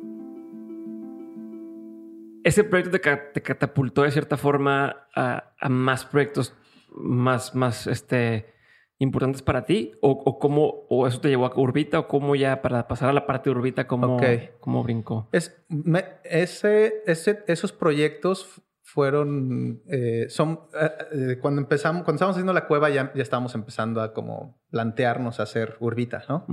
Y era como todo ese aprendizaje, como te decía, yo, lo veo como una caja de herramientas, ¿no? O sea, si, si, tú sabes de arquitectura, pues es, es, como si te digo, hazme una mesa como esta en la que estamos hablando. Este, pero solo tienes madera y un martillo. Y dices, ay, güey, pues chingo agua, pues la voy a, a, madrazos, la voy a romper y como que como pueda, y pues va a salir acá una mesa medio funky, ¿no? Pero después te digo, ¿sabes qué? También tienes clavos. Ah, bueno, pues ya. Ah, pero mira, aquí está un serrucho, ¿no? Y aquí está. Entonces vas agregando herramientas. Entonces, entre más herramientas tengas, pues tu producto va a ser un poquito más redondo o más completo. Entonces, todo ese tipo de obras fueron herramientas y ganamos premios y, y justo eso, ¿no? Como fue importante no creérnoslas y, y, y a pesar de que muy jóvenes y, que, y agradecemos mucho haber sido reconocidos, este, pues era como que un indicador de están haciendo las cosas bien, Ok. pero síganle, ¿no? Ajá, o sea, sí, sí, no, no te- no o te- sea, en no de te tomarlo como, ahí, ajá, de que, ok, ya, ya, ya gané, me siento en mis laureles, o como es. dicen, de que ya estoy Me chido. voy a poner a hacer cuevas, ¿no? Ajá. No, no, no. O Es sea, que sigue. Lo que sigue, ¿no? Qué y tomamos chingón, ahorita güey. proyectos de ese tipo, como los proyectos que hacemos por encargo así, que nos encargan diseñar algo, siempre son proyectos como muy... eh, en los que, los que nos van a dejar una experiencia para agarrar otra herramienta y, y hacerlo. Entonces, es- entonces dijimos, vamos a agarrar todo el aprendizaje de, de clientes a los que le dimos valor, que les resolvimos el capricho, a lo si quieres ver a una persona, y vamos a agarrar todo ese conocimiento y usarlo para resolver un problema global, que es la, la, la ciudad. ¿no? Que sigues en eso, ¿verdad? Quiero pinches solucionar el tema de la ciudad. Exactamente. Y es por eso nace Urbita, ahora Eh. Por eso nace este, Urbita. A ver, explícame qué pedo con Y eso. Urbita nace de la cueva. O sea, porque eh, yo, yo dije, ya, o sea, no es posible. Eh, habíamos hecho un ejercicio en Querétaro, hicimos unas casas en las que en un fraccionamiento dijimos, oye, todas las casas también gachas, vamos a hacer algo que cueste lo mismo, este, pero esté muchísimo más chingón, ¿no? Entonces, y en vez de, ¿por qué los techos tienen que ser de 240? ¿Por qué no de 3? ¿Por qué las ventanas tienen que ser de aluminio? ¿Por qué no de PVC chido?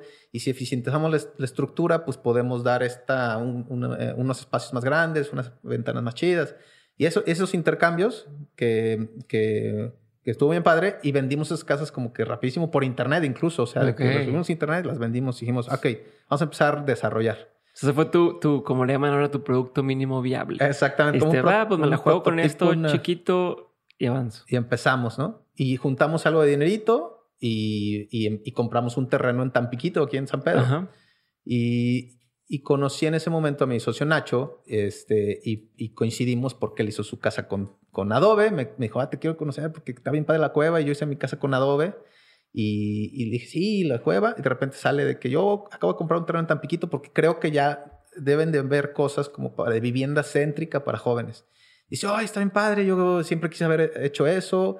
Como que nadie se animaba, nadie tomaba los riesgos Ujú. y siempre le- vamos a asociarnos y vamos a empezar algo, ¿no? Ok.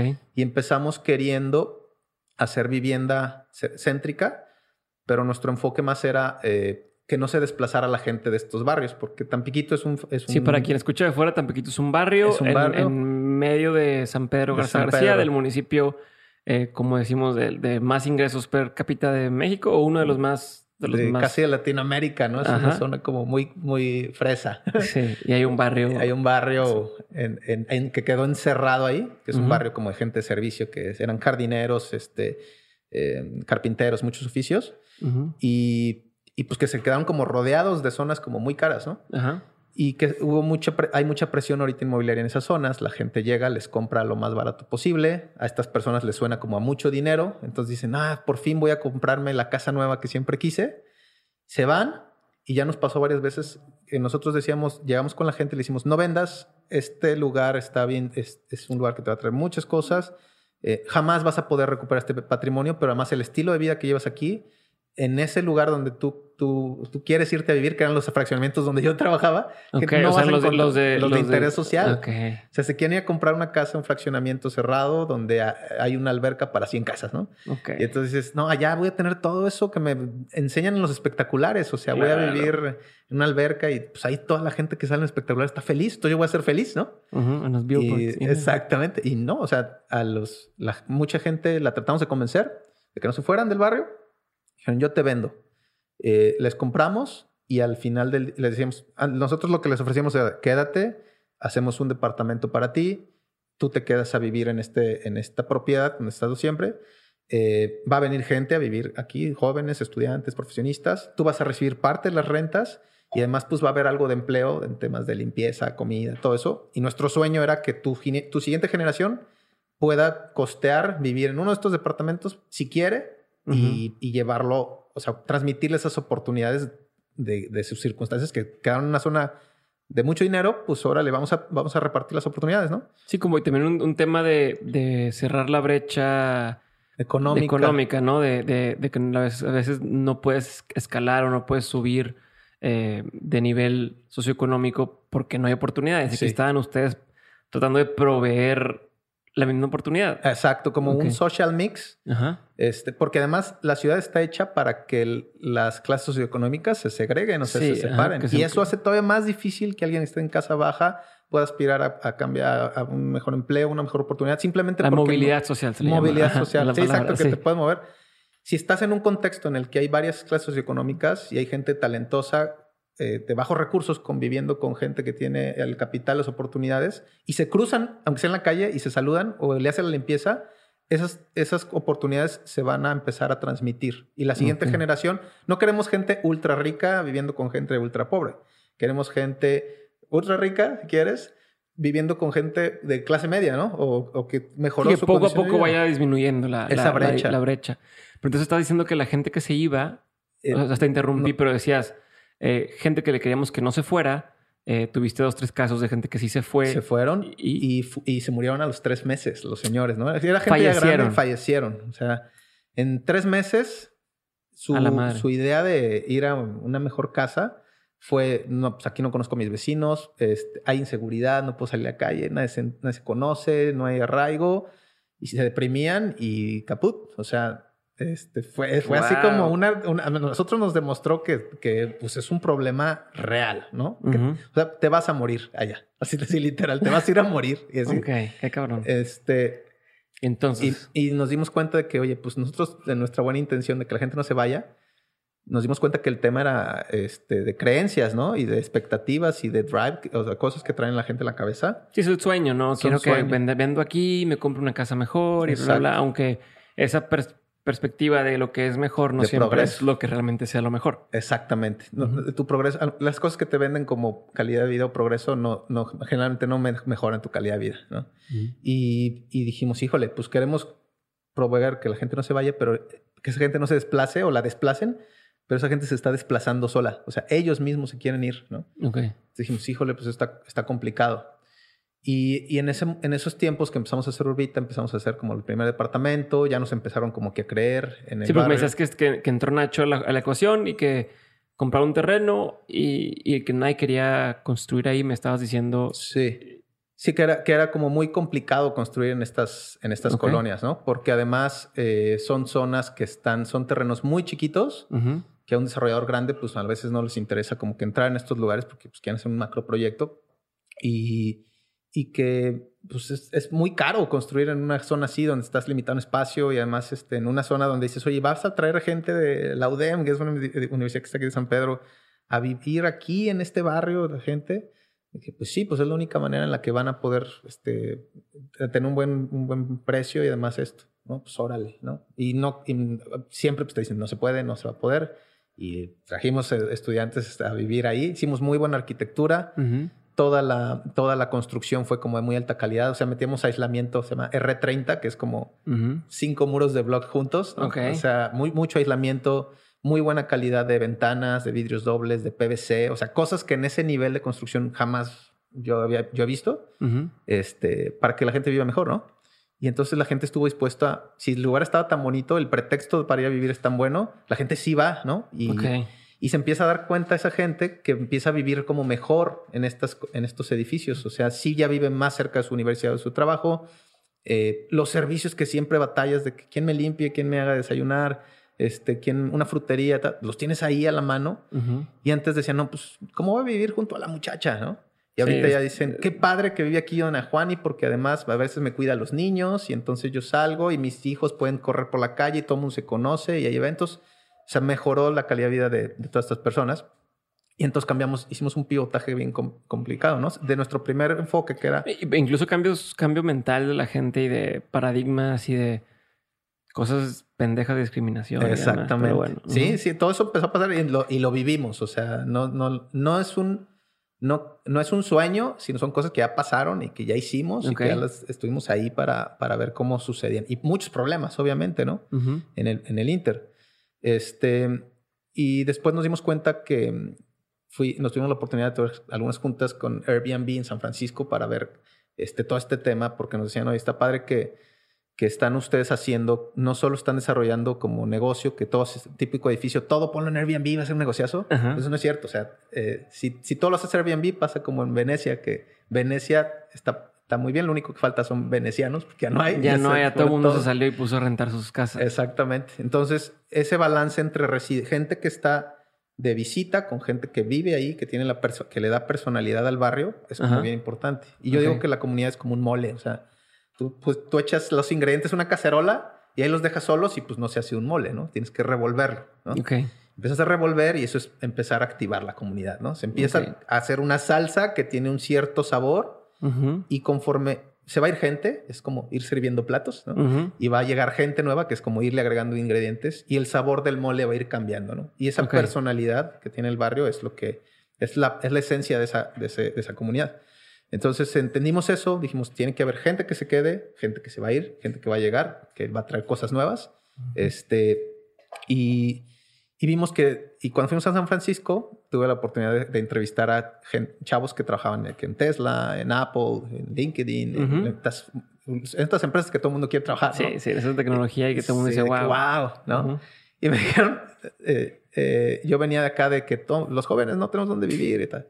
Fui allá y dije, pues estos cuates han de vivir con madre. Pues ganan 9 mil dólares al mes y también chavitos. Órale. Ujú. Es- y lo mismo.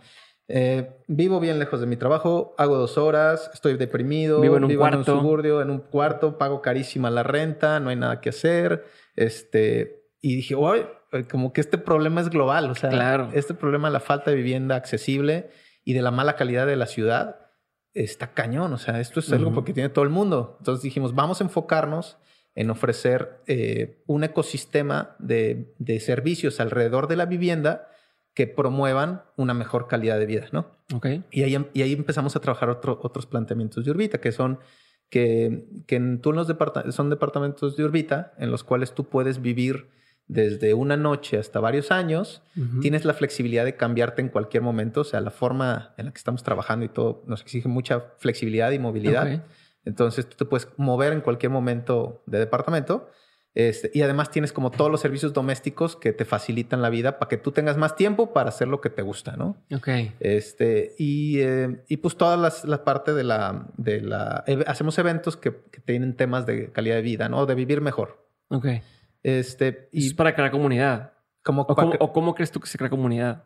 eh, bueno, la, la gente, comunidades que tengas como que algo en común, ¿no? Y la causa de estas zonas es vivir mejor. Perdón, pero qué pendejo. O sea, qué padre eso que dices de comunidades que tienes cosas en común. Exacto. De tanto que escucho la palabra, no, no piensas en como. o sea, Sí. Yo pienso en comunidad, pienso en grupo de personas y pienso en nada más de grupo, pero no, pero te, es, una estupidez. A lo mejor todo el mundo dice que obvio, como es, pero no lo había pensado en ese nivel Sí. de tan obvio que es de, de pues, comunidades, encontrar gente tenga cosas en, En común. Exactamente. Ok, qué güey que, que puedan tener intereses en común. Sus, eh, puedan tener algo en común Ujú. dentro de sus diferencias, ¿no? Claro. Y, y- y lo que hacemos es tratar temas relacionados con vivir mejor y ver de qué forma eh, caben todos. Y lo que hacemos son eventos, básicamente, ¿no? Sí, pero como haces, haces obvio o buscas poner al frente lo que tienen en común. O sea, que surjan esas comunidades, esas cosas comunes que tienen entre todos. Exactamente. Los Mm. problemas normalmente son las cosas que más en común están, ¿no? Ajá. Este, de que el ruido, los perros, los estacionamientos, este, normalmente esas son las cosas que compartes, pero después te das cuenta que pues las- la, también la necesidad de oportunidades, la necesidad de servicios, eh, un oído de entrada, o sea, gente que está deprimida porque no tiene amigos o, no- o- o viene llegando de, de fuera y no sabe con quién conectar, son como cosas que necesitas, ¿no? Y, y- y como que hablamos siempre como de, sí hablamos de temas de ciudad ahí en las orbitas, de, de que tengas una casa bonita, la que te den ganas de regresar a- a- a- después del trabajo, pero que también tengas oportunidades de empleo, viaje, viajar, hablamos de viajar, hablamos de estilo, hablamos de salud, hablamos de todas esas otras cosas que no son nada más los tabiques que te crean un, un- un bienestar y calidad de vida, ¿no? Entonces eh, dijimos, órale, qué padre, ya hay gente que, que mejoró su, su- su calidad de vida viviendo en Urbita, que ya viven más cerca de su trabajo, tienen más tiempo libre, comen en su casa. Yo tengo la bendición de comer con mis amigos este, casi que todos los días. O sea, llegamos, cocinamos, o sea, es algo que poca gente tiene y que es algo increíble por simple hecho de vivir cerca de todo. Sí, definitivo. Está cañón. Y algo que quería tocar, o por lo que quería que habláramos de Urbita, es por el tema del modelo de negocio que tienen ustedes, ¿no? Este, eh, me compartías hace rato este insight de que, de que sí, bien, las personas quieren invertir en el tema inmobiliario y bienes raíces, pero eso no significa que tengo que comprar una casa de un trancazo. Y ni siquiera es, muchas veces no me alcanza para comprar una casa, pero sin embargo quiero invertir en bienes raíces, ¿no? Entonces, a partir de esto, o, si ese fue el insight, o hay más insights, me los puedas compartir y, y platicar un poquito del modelo de negocio, que creo que es, es, diferente, nunca lo he escuchado. Ok, mira, la, la vivienda en renta, que es lo que estamos haciendo, pues te da mucha flexibilidad y es algo que los jóvenes estamos como que asimilando muy bien y, estamos buscando porque nos podemos mover en cualquier momento, ¿no? Eh, si bien resolvimos muchos problemas de los que te platicaban al inicio, o sea, ya estamos, ya están cerca de educación, cerca de oportunidad, está, pero ahora el patrimonio no está, ¿no? Que era al revés, ahora no, no, no, no, has invertido en nada y mucha gente dice, estoy tirando el dinero a la basura si estoy rentando. Pero realmente estás invirtiendo en tu calidad de vida. Exacto, yo creo que estás, estás pagando por flexibilidad. Exactamente. Entonces dijimos, ¿qué opciones tienen los tenemos como jóvenes para acceder a crear un patrimonio? Y, dije, wow, o sea, en una generación atrás te decían, tienes que comprar tu casa, ¿no? Y ahorita te dicen, tienes que invertir en bienes raíces, ¿no? Y entonces, este, pues te das cuenta que, que, mm, que, realmente el mercado de los bienes raíces, si tú quieres acceder a él, pues es muchos jóvenes, pues por medio de un crédito, comprarte un DEPA o una casa, ¿no? y, te pones a pensar y dices, híjole, pedí... Sacas un, crédito, eh, das el enganche que ahorraste y luego el crédito lo vas pagando con la renta que le cobras a alguien más por vivir ahí y ahí más o menos vas sacándolo a dos, o sea, bueno, hasta después de no sé cuántos años puedes ya ahora sí decir, que ya esto es mío, pero ya para entonces ya cambió por comprar tu vida y bla, bla, bla, ¿no? Y normalmente te dicen, no, hombre, este, esta, este casa que vas a comprar la vas a rentar súper bien, bien rápido, este, ya vale un chorro y va a valer mucho más, ¿no? y entonces, este, y, tienes que, pues, agarras y sacas el crédito y te dicen, no, hombre, y te dicen, no, pues se va a pagar sola, o sea, la casa, o sea, con la renta que tú cobres, va a pagar. Entonces, híjole, pues esa casa ni me gusta, este, pues a ver si alguien la renta, ¿no? Entonces, más piensa, si tú no quieres vivir ahí, o sea, difícilmente alguien más lo va a encontrar como que atractivo, ¿no? Sí, cuando es 100% por negocio, pues no. No, no este, sí, no está pensado para que la gente viva bien. Entonces la gente no va, en, teoría va a buscar este tipo de espacios. Pero además, pues sí hay, sí hay mucho tema de especulación, ¿no? O sea, de que em, todo esto tiene que ver con una filosofía un poquito más profunda de que la riqueza en, en, algún momento, o sea, la representación de la riqueza eh, o del dinero, este, pues en su forma más primitiva fue en algún momento pues, alimento, energía, trabajo, etcétera, ¿no? Entonces, en toda esta construcción del sistema financiero que hemos hecho, pues hemos este, distorsionado un poquito de dónde vienen los recursos, ¿no? Y y, ha habido pues, mucha acumulación de capital por, por, el tema de las empresas, de, los, de las compañías, que han servido también para el progreso de la sociedad, pero se ha acumulado una cantidad grande de capital que a veces no sabes ni dónde guardarla, ¿no? los, los, los, capitalistas. Y eh, pues se crean eh, edificios o bienes raíces diseñados para almacenar capital, ¿no? Son edificios muy padres, muy bonitos, eh, cumplen una función de inversión, pero tienes un problema de que tienes muchísimos metros de, edificios vacíos en el centro de la ciudad y muchísimos jóvenes pasando vidas en, en horas hombre para trasladarse a esas mismas zonas donde hay edificios vacíos, ¿no? O sea, entonces tienes un problema porque, que... Porque no está hecho, está hecho para el inversionista, para que alguien compre y diga, ok, aquí tengo mi dinero puesto y algún día va a valer más. Oye, no te va a dar nada de rentas, no me importa, no quiero que se vaya a ningún lado. Yo le digo que es como el cofre del tesoro del siglo XXI, o sea, ahí lo pongo. Eso pasa en Miami mucho, es, es este, eso pasa, ¿no? Y básicamente, pues la plusvalía va creciendo en función de la creencia de que es un lugar seguro para invertir. Y eh, como inversión, está muy bien. Eh, está muy bien para el que vende, pero el que va comprando, al, último es al que siempre le toca bien. Entonces, lo la buena inversión depende en que alguien tome una mala decisión. Exacto. Y, y, a que un buen vendedor te empuje a tomarla, básicamente. ¿no? Entonces dijimos, no. Qué pinche. Nos vamos a, nos vamos a tener que alejar un poquito de eso. ¿eh? Está, cañón. Y no lo pensamos porque el, el, marketing nos dice todo sí, lo Pero tú dices, oye, compro esto, igual y en dos años se lo vendo a alguien más.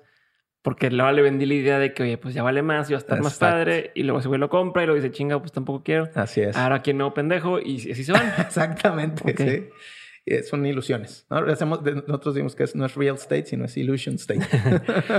y, entonces decías de, de ok, te das cuenta que la gente no ya está rentando, pero no tiene un patrimonio. Y Así es. ¿cómo? Ah, Y nosotros creemos que, la- que el mejor indicador de que una propiedad está haciendo su función de proveer espacio para la gente es que la gente lo rente.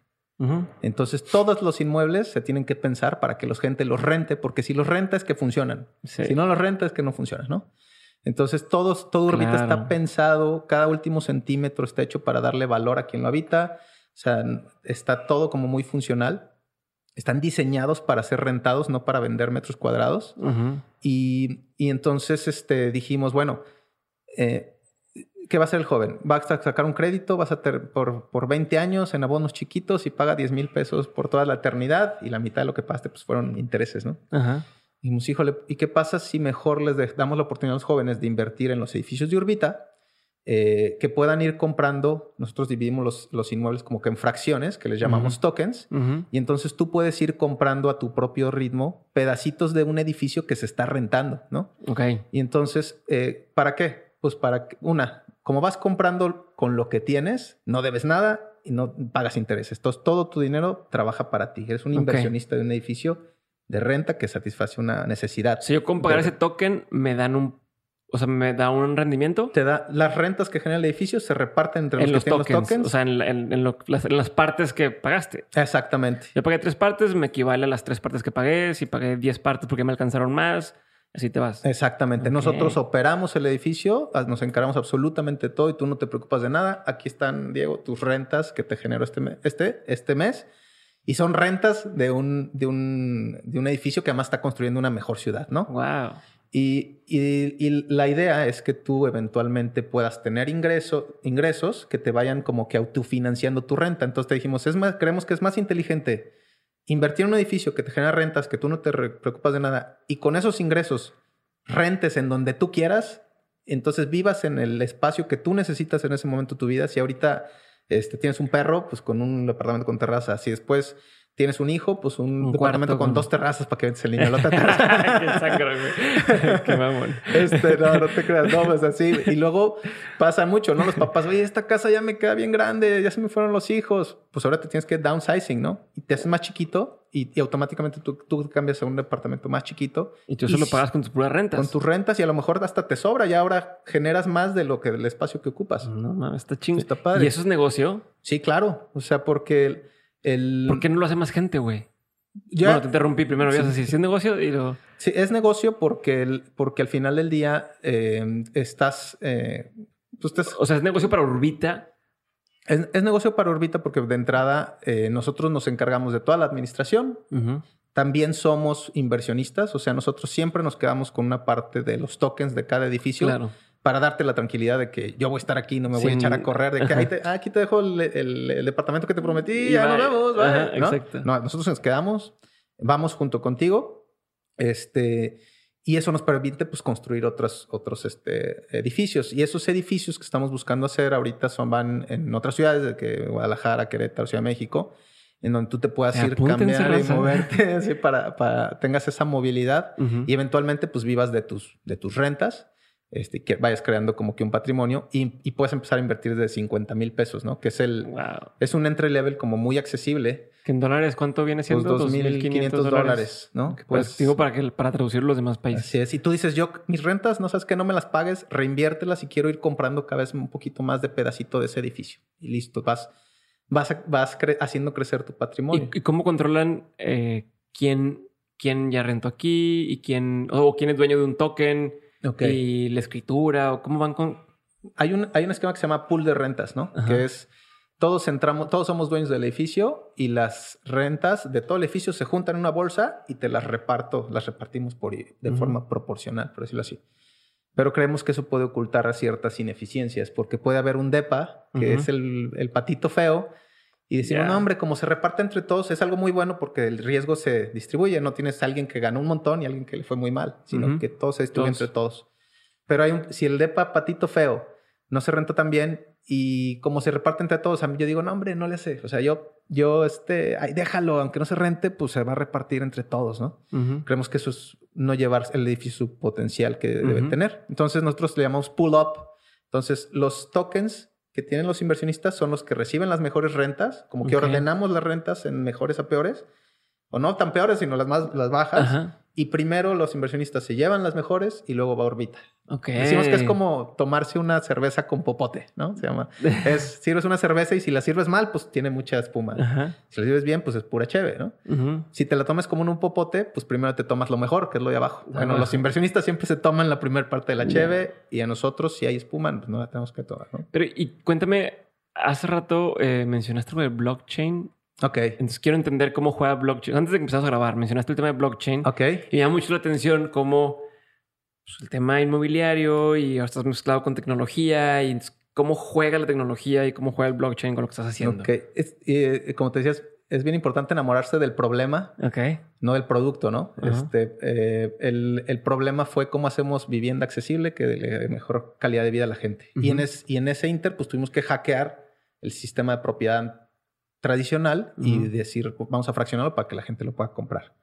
Eh, el blockchain, eh, para los que a lo mejor no han escuchado mucho del tema, eh, es básicamente una base de datos global en la que todo tipo de operaciones financieras o de transacciones o de acuerdos entre la gente se quedan registradas en miles de computadoras alrededor del mundo, ¿no? Entonces hay como que una cadenita de registro, como un historial de, de tu, como el historial de tu computadora, pero de todas las operaciones financieras que se hicieron sobre esa plataforma. ¿no? Sí, o sea, tú no, puedes, tú no puedes modificar uno sin que se modifiquen todos y todo el mundo se entere. Exactamente. Entonces, como medio inhackeable, eh, eh, es mucho más seguro que cualquier cosa que tenga que ver con un humano, ¿no?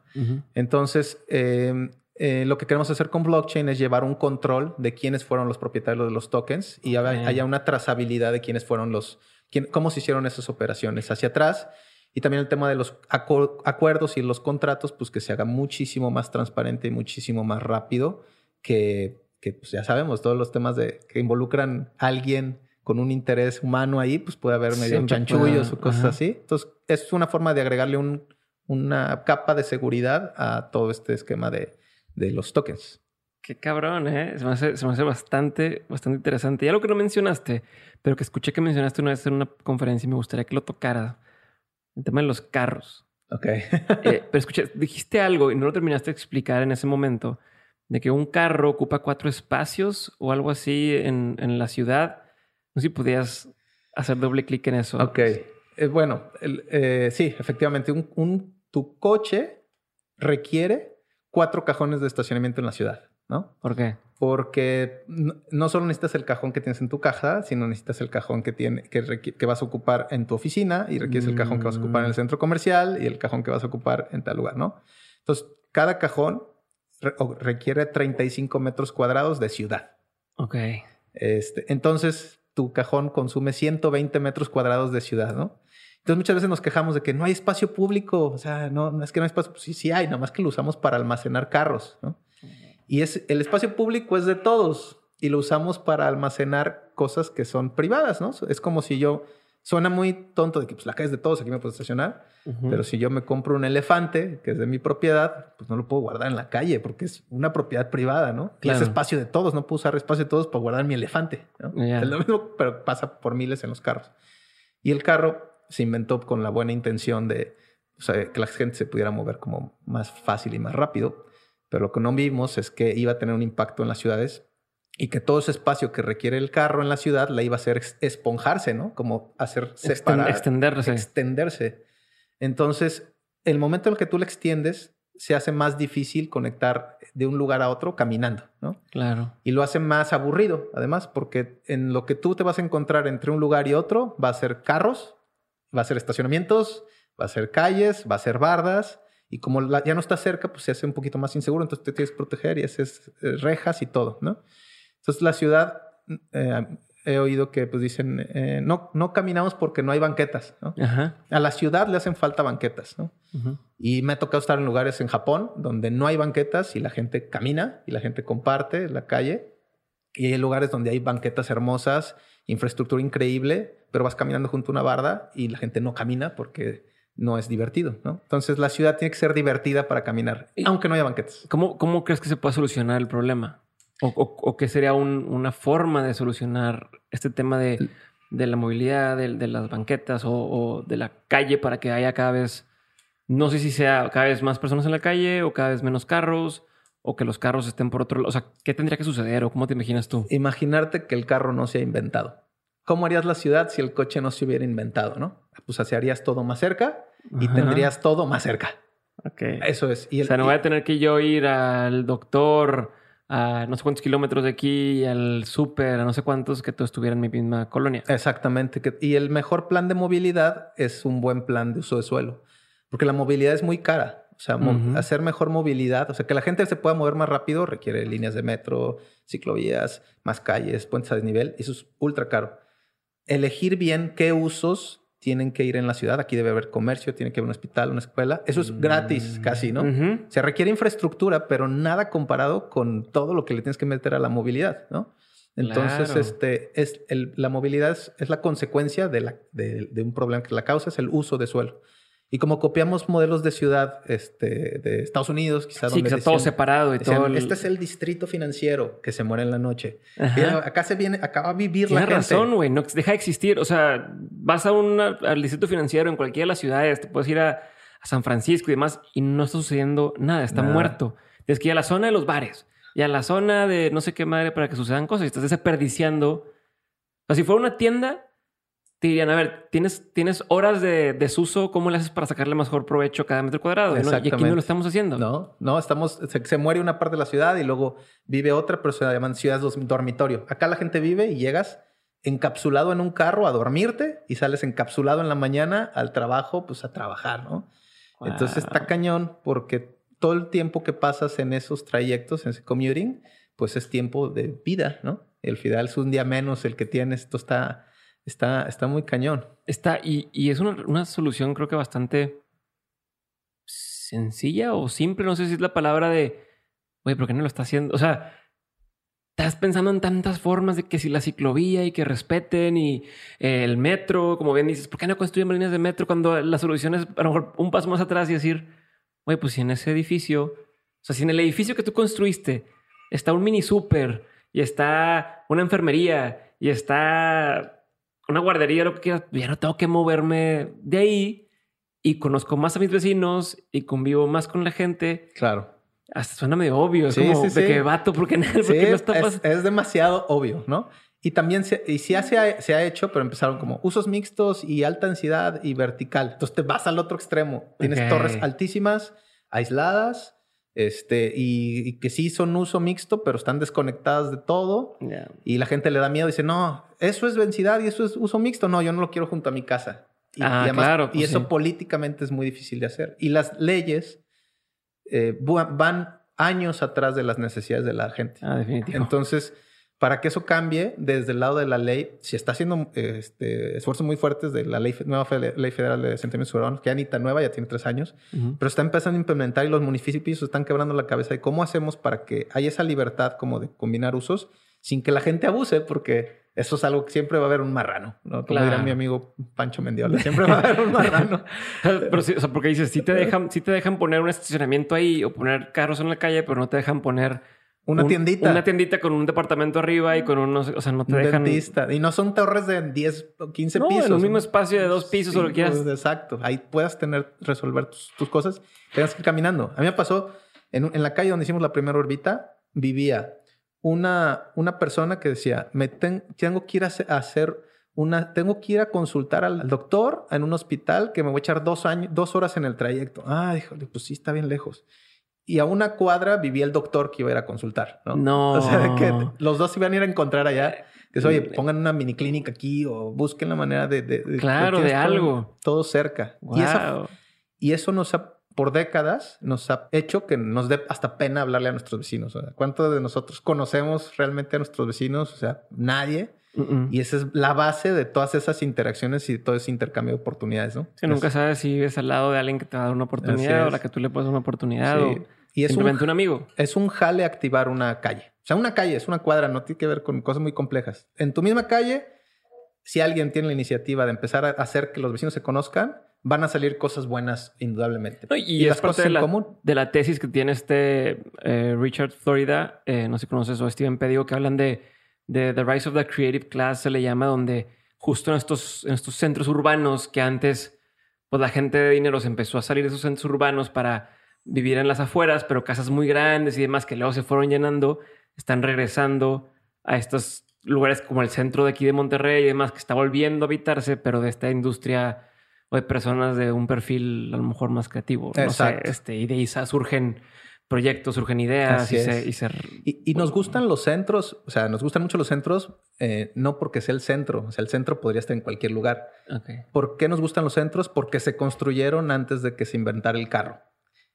Y eso nos gusta. O sea, nos gusta ese tipo de ciudades compactas en donde puedes caminar. Y sí, ahí sufre el carro. En el centro sufre el carro. ¿eh? Una de las ciudades bonitas que me ha tocado ir fue a Bilbao. Y es así. Claro. Caminas a todos lados, súper peatonal, todo el mundo anda con su perro sin estar amarrado. Exacto. Está increíble. Sí, está cañón. Y eso es lo que nos gusta a los centros. Hay que ver cómo hacemos multicentros, ¿no? Llevamos esas características de urbanismo a otras zonas. Y no a lo mejor no cómo traemos a la gente a los lugares donde están las oficinas, sino llevamos también trabajo. Ahorita el tema, todo el tema digital, pues te permite trabajar en muchas casas, muchos eh, lugares.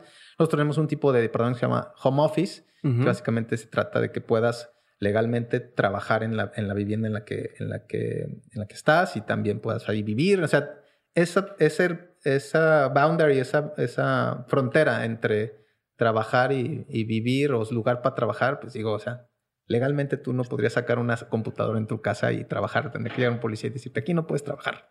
Pero la, la sociedad ya está muchos años adelante de las leyes. Están hackeando el sistema. Y, hay que ayudar a la gente que hace leyes a, empezar a dar esos, a, esos pasos. ¿no? Qué chingón.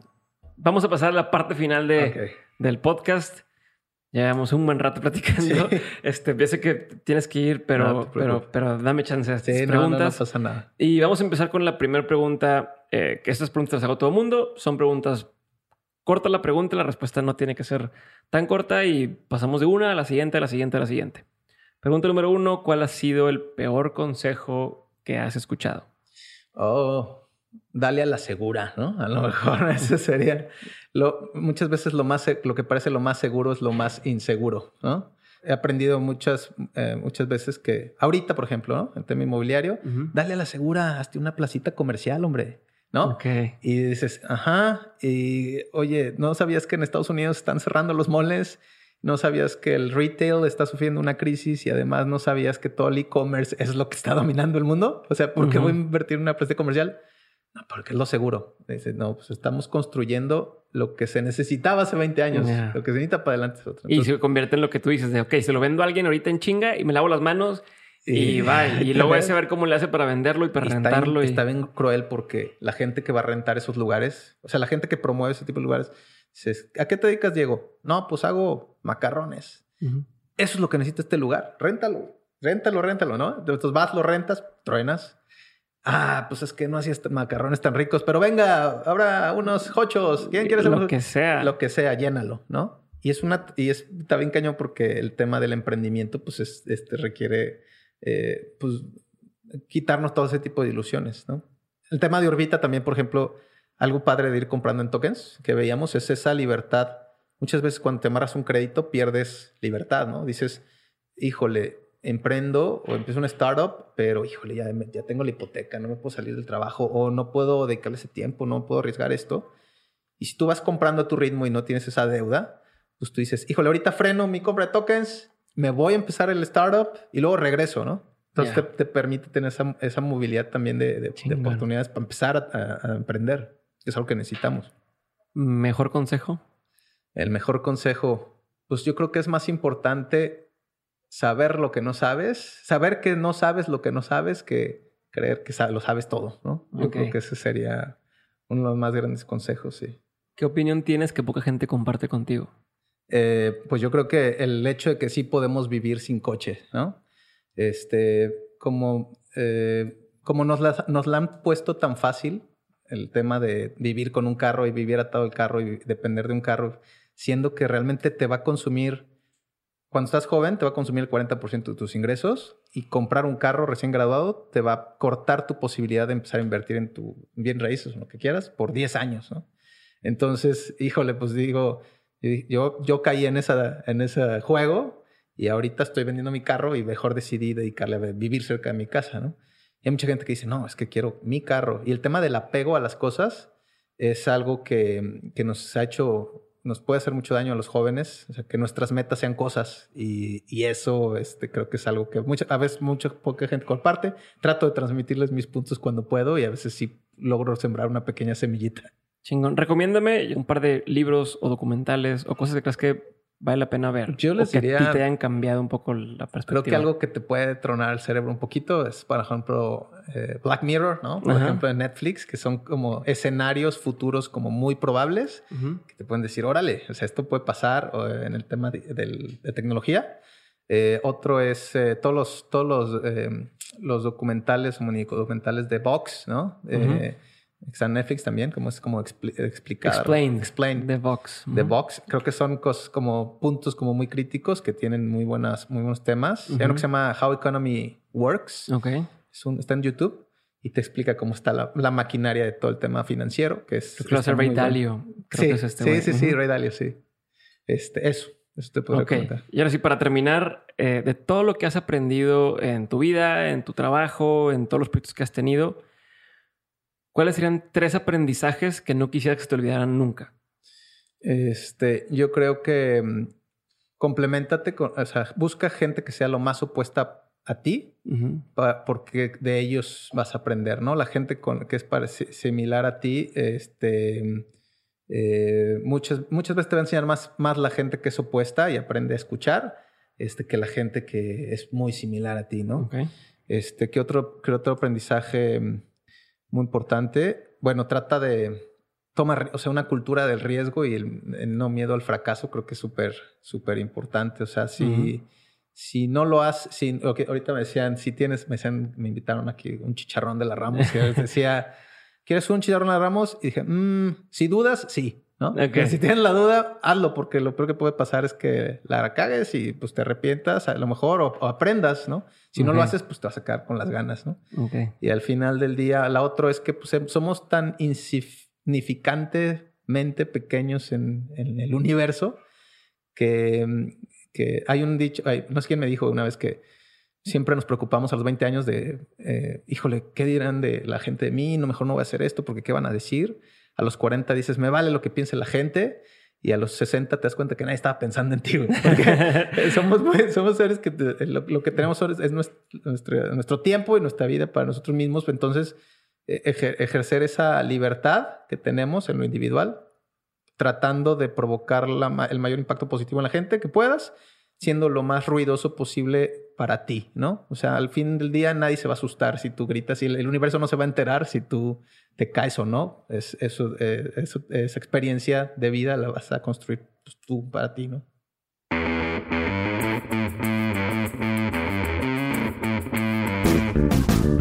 Muchas gracias por haber escuchado este episodio, espero que te haya gustado. Sígueme en arroba dementes podcast y en arroba Diego Barrazas para seguir aprendiendo. Y como lo mencioné al principio, si estás interesado en comprar un token en Urbita, entra a dementes.mx diagonal Urbita, U-R-V-I-T-A, Urbita. Esto te va a llevar a su página, ahí vas a hacer tu cuenta, eliges qué tokens quieres y una vez que lo hagas, puedes separarlas por un tiempo antes de hacer la compra final. Te separan el, token que tú escogiste. Al hacer esto, eh, escribe en la casilla donde dice dónde te enteraste. Escribe ahí que te enteraste por Dementes y vas a entrar a la rifa de una estadía gratuita de un mes en alguno de los Urbitas y vas a poder también descargar gratis el libro Vive Ligero por Urbita y la vida minimal. Así que si te quedó alguna duda, échale un ojo a mi cuenta de Instagram donde voy a estar explicándote un poco más sobre cómo hacerlo. Y bueno, eso es todo por hoy. Te recuerdo entra a dementes.mx diagonal Urbita para comprar tu token. Entra a dementes.mx para ver las notas de este episodio y entra a dementes.mx diagonal correo para que recibas el newsletter, el boletín mensual que justamente se publica hoy en la tarde. Así que Chécalo, espero lo disfrutes, espero hayas disfrutado este episodio. Te mando un abrazo y nos vemos en el siguiente episodio de Dementes. Bye.